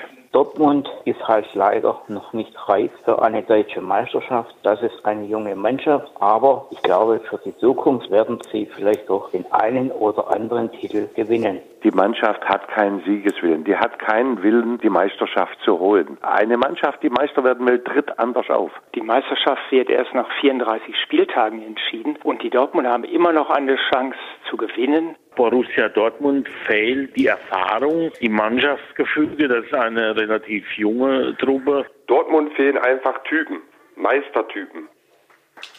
Ja, und Roman Bürki mit dem Patzer konnte sich auch nicht mehr einreihen in das Ranking der weißen Weste. Da liegt er auf Rang 6. Wir zeigen Ihnen mal, wie sich das momentan gestaltet. Peter Gulaschi, obwohl er dreimal hinter sich greifen musste, zuletzt hat immer noch die meisten zu Null-Spiele Jan Sommer ähm, sehen wir da auch von Gladbach. Einer, der aber in dieser Saison am allermeisten hinter sich greifen musste, das ist Ron Robert Zieler. 69 Mal nämlich und er hat auch wieder gegen die Hertha hinter sich greifen müssen. Wir sehen das 3 zu 0 von Kalu. Das wollen wir zum Abschluss Ihnen nochmal ja, darbieten. 3-1 ging es aus. Und da vielleicht noch mal kurz die Frage an euch, wie sich der Abstiegskampf denn jetzt so gestaltet. Einfache Frage. Spannend. Spannend, ne? Sagen, alles ist noch möglich. ne? Nein, nein, nein, nein. Oder am 34. Spieltag wird abgerechnet. Das hat der Kollege gerade am Telefon Deswegen schon äh, reingeschmissen. Völlig, Ja, völlig zu Recht. Also wir gucken nochmal aufs Restprogramm hier. Wer hat's, wer hat's am vermeintlich leichtesten?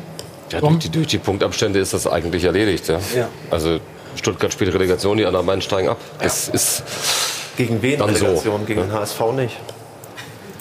Das ist Ah, äh, das wollten wir auch mal Frage. besprechen. Ne? Ja, ja. Aber das machen wir jetzt nicht mehr. Fragen. Ich glaub, Max mal, Köln was steigt mit seinem Torwart ist. Der geht, zu, der geht zu Barcelona, ne? Als zweiter Torwart ist er zu schade. Sagt er das auch? Die haben, die haben ja, schon einen Torwart auf Gladbach. Ich wollte gerade sagen, irgendwann wird es langweilig, wenn sie alle unsere Torhüter holen. Die können auch nur einen spielen lassen. Scheint aber gut zu funktionieren, ne? Aber das ist erstmal, wenn es so wäre, wäre es große Reputation für einen Torhüter. Und, ähm, Kann man verstehen, ne? Eventuell. Aber wie gesagt, wir haben, ich glaube, sie haben mit Marc André Stegen einen herausragenden. Sie haben, hätten mit Jan Sommer dann auch noch einen tollen. Aber deswegen glaube ich nicht, dass Jan dahin geht, sondern er wird in Gladbach bleiben. Max, alles Gute. War, wie immer ein Vergnügen mit ihm, ne? muss ich ganz ehrlich sagen. Also, immer da, beantworte alle Fragen. Viel Glück. Für die restlichen zwei. Heute guckst du wahrscheinlich auch ein bisschen Leverkusen, Frankfurt, klar. Danke an euch.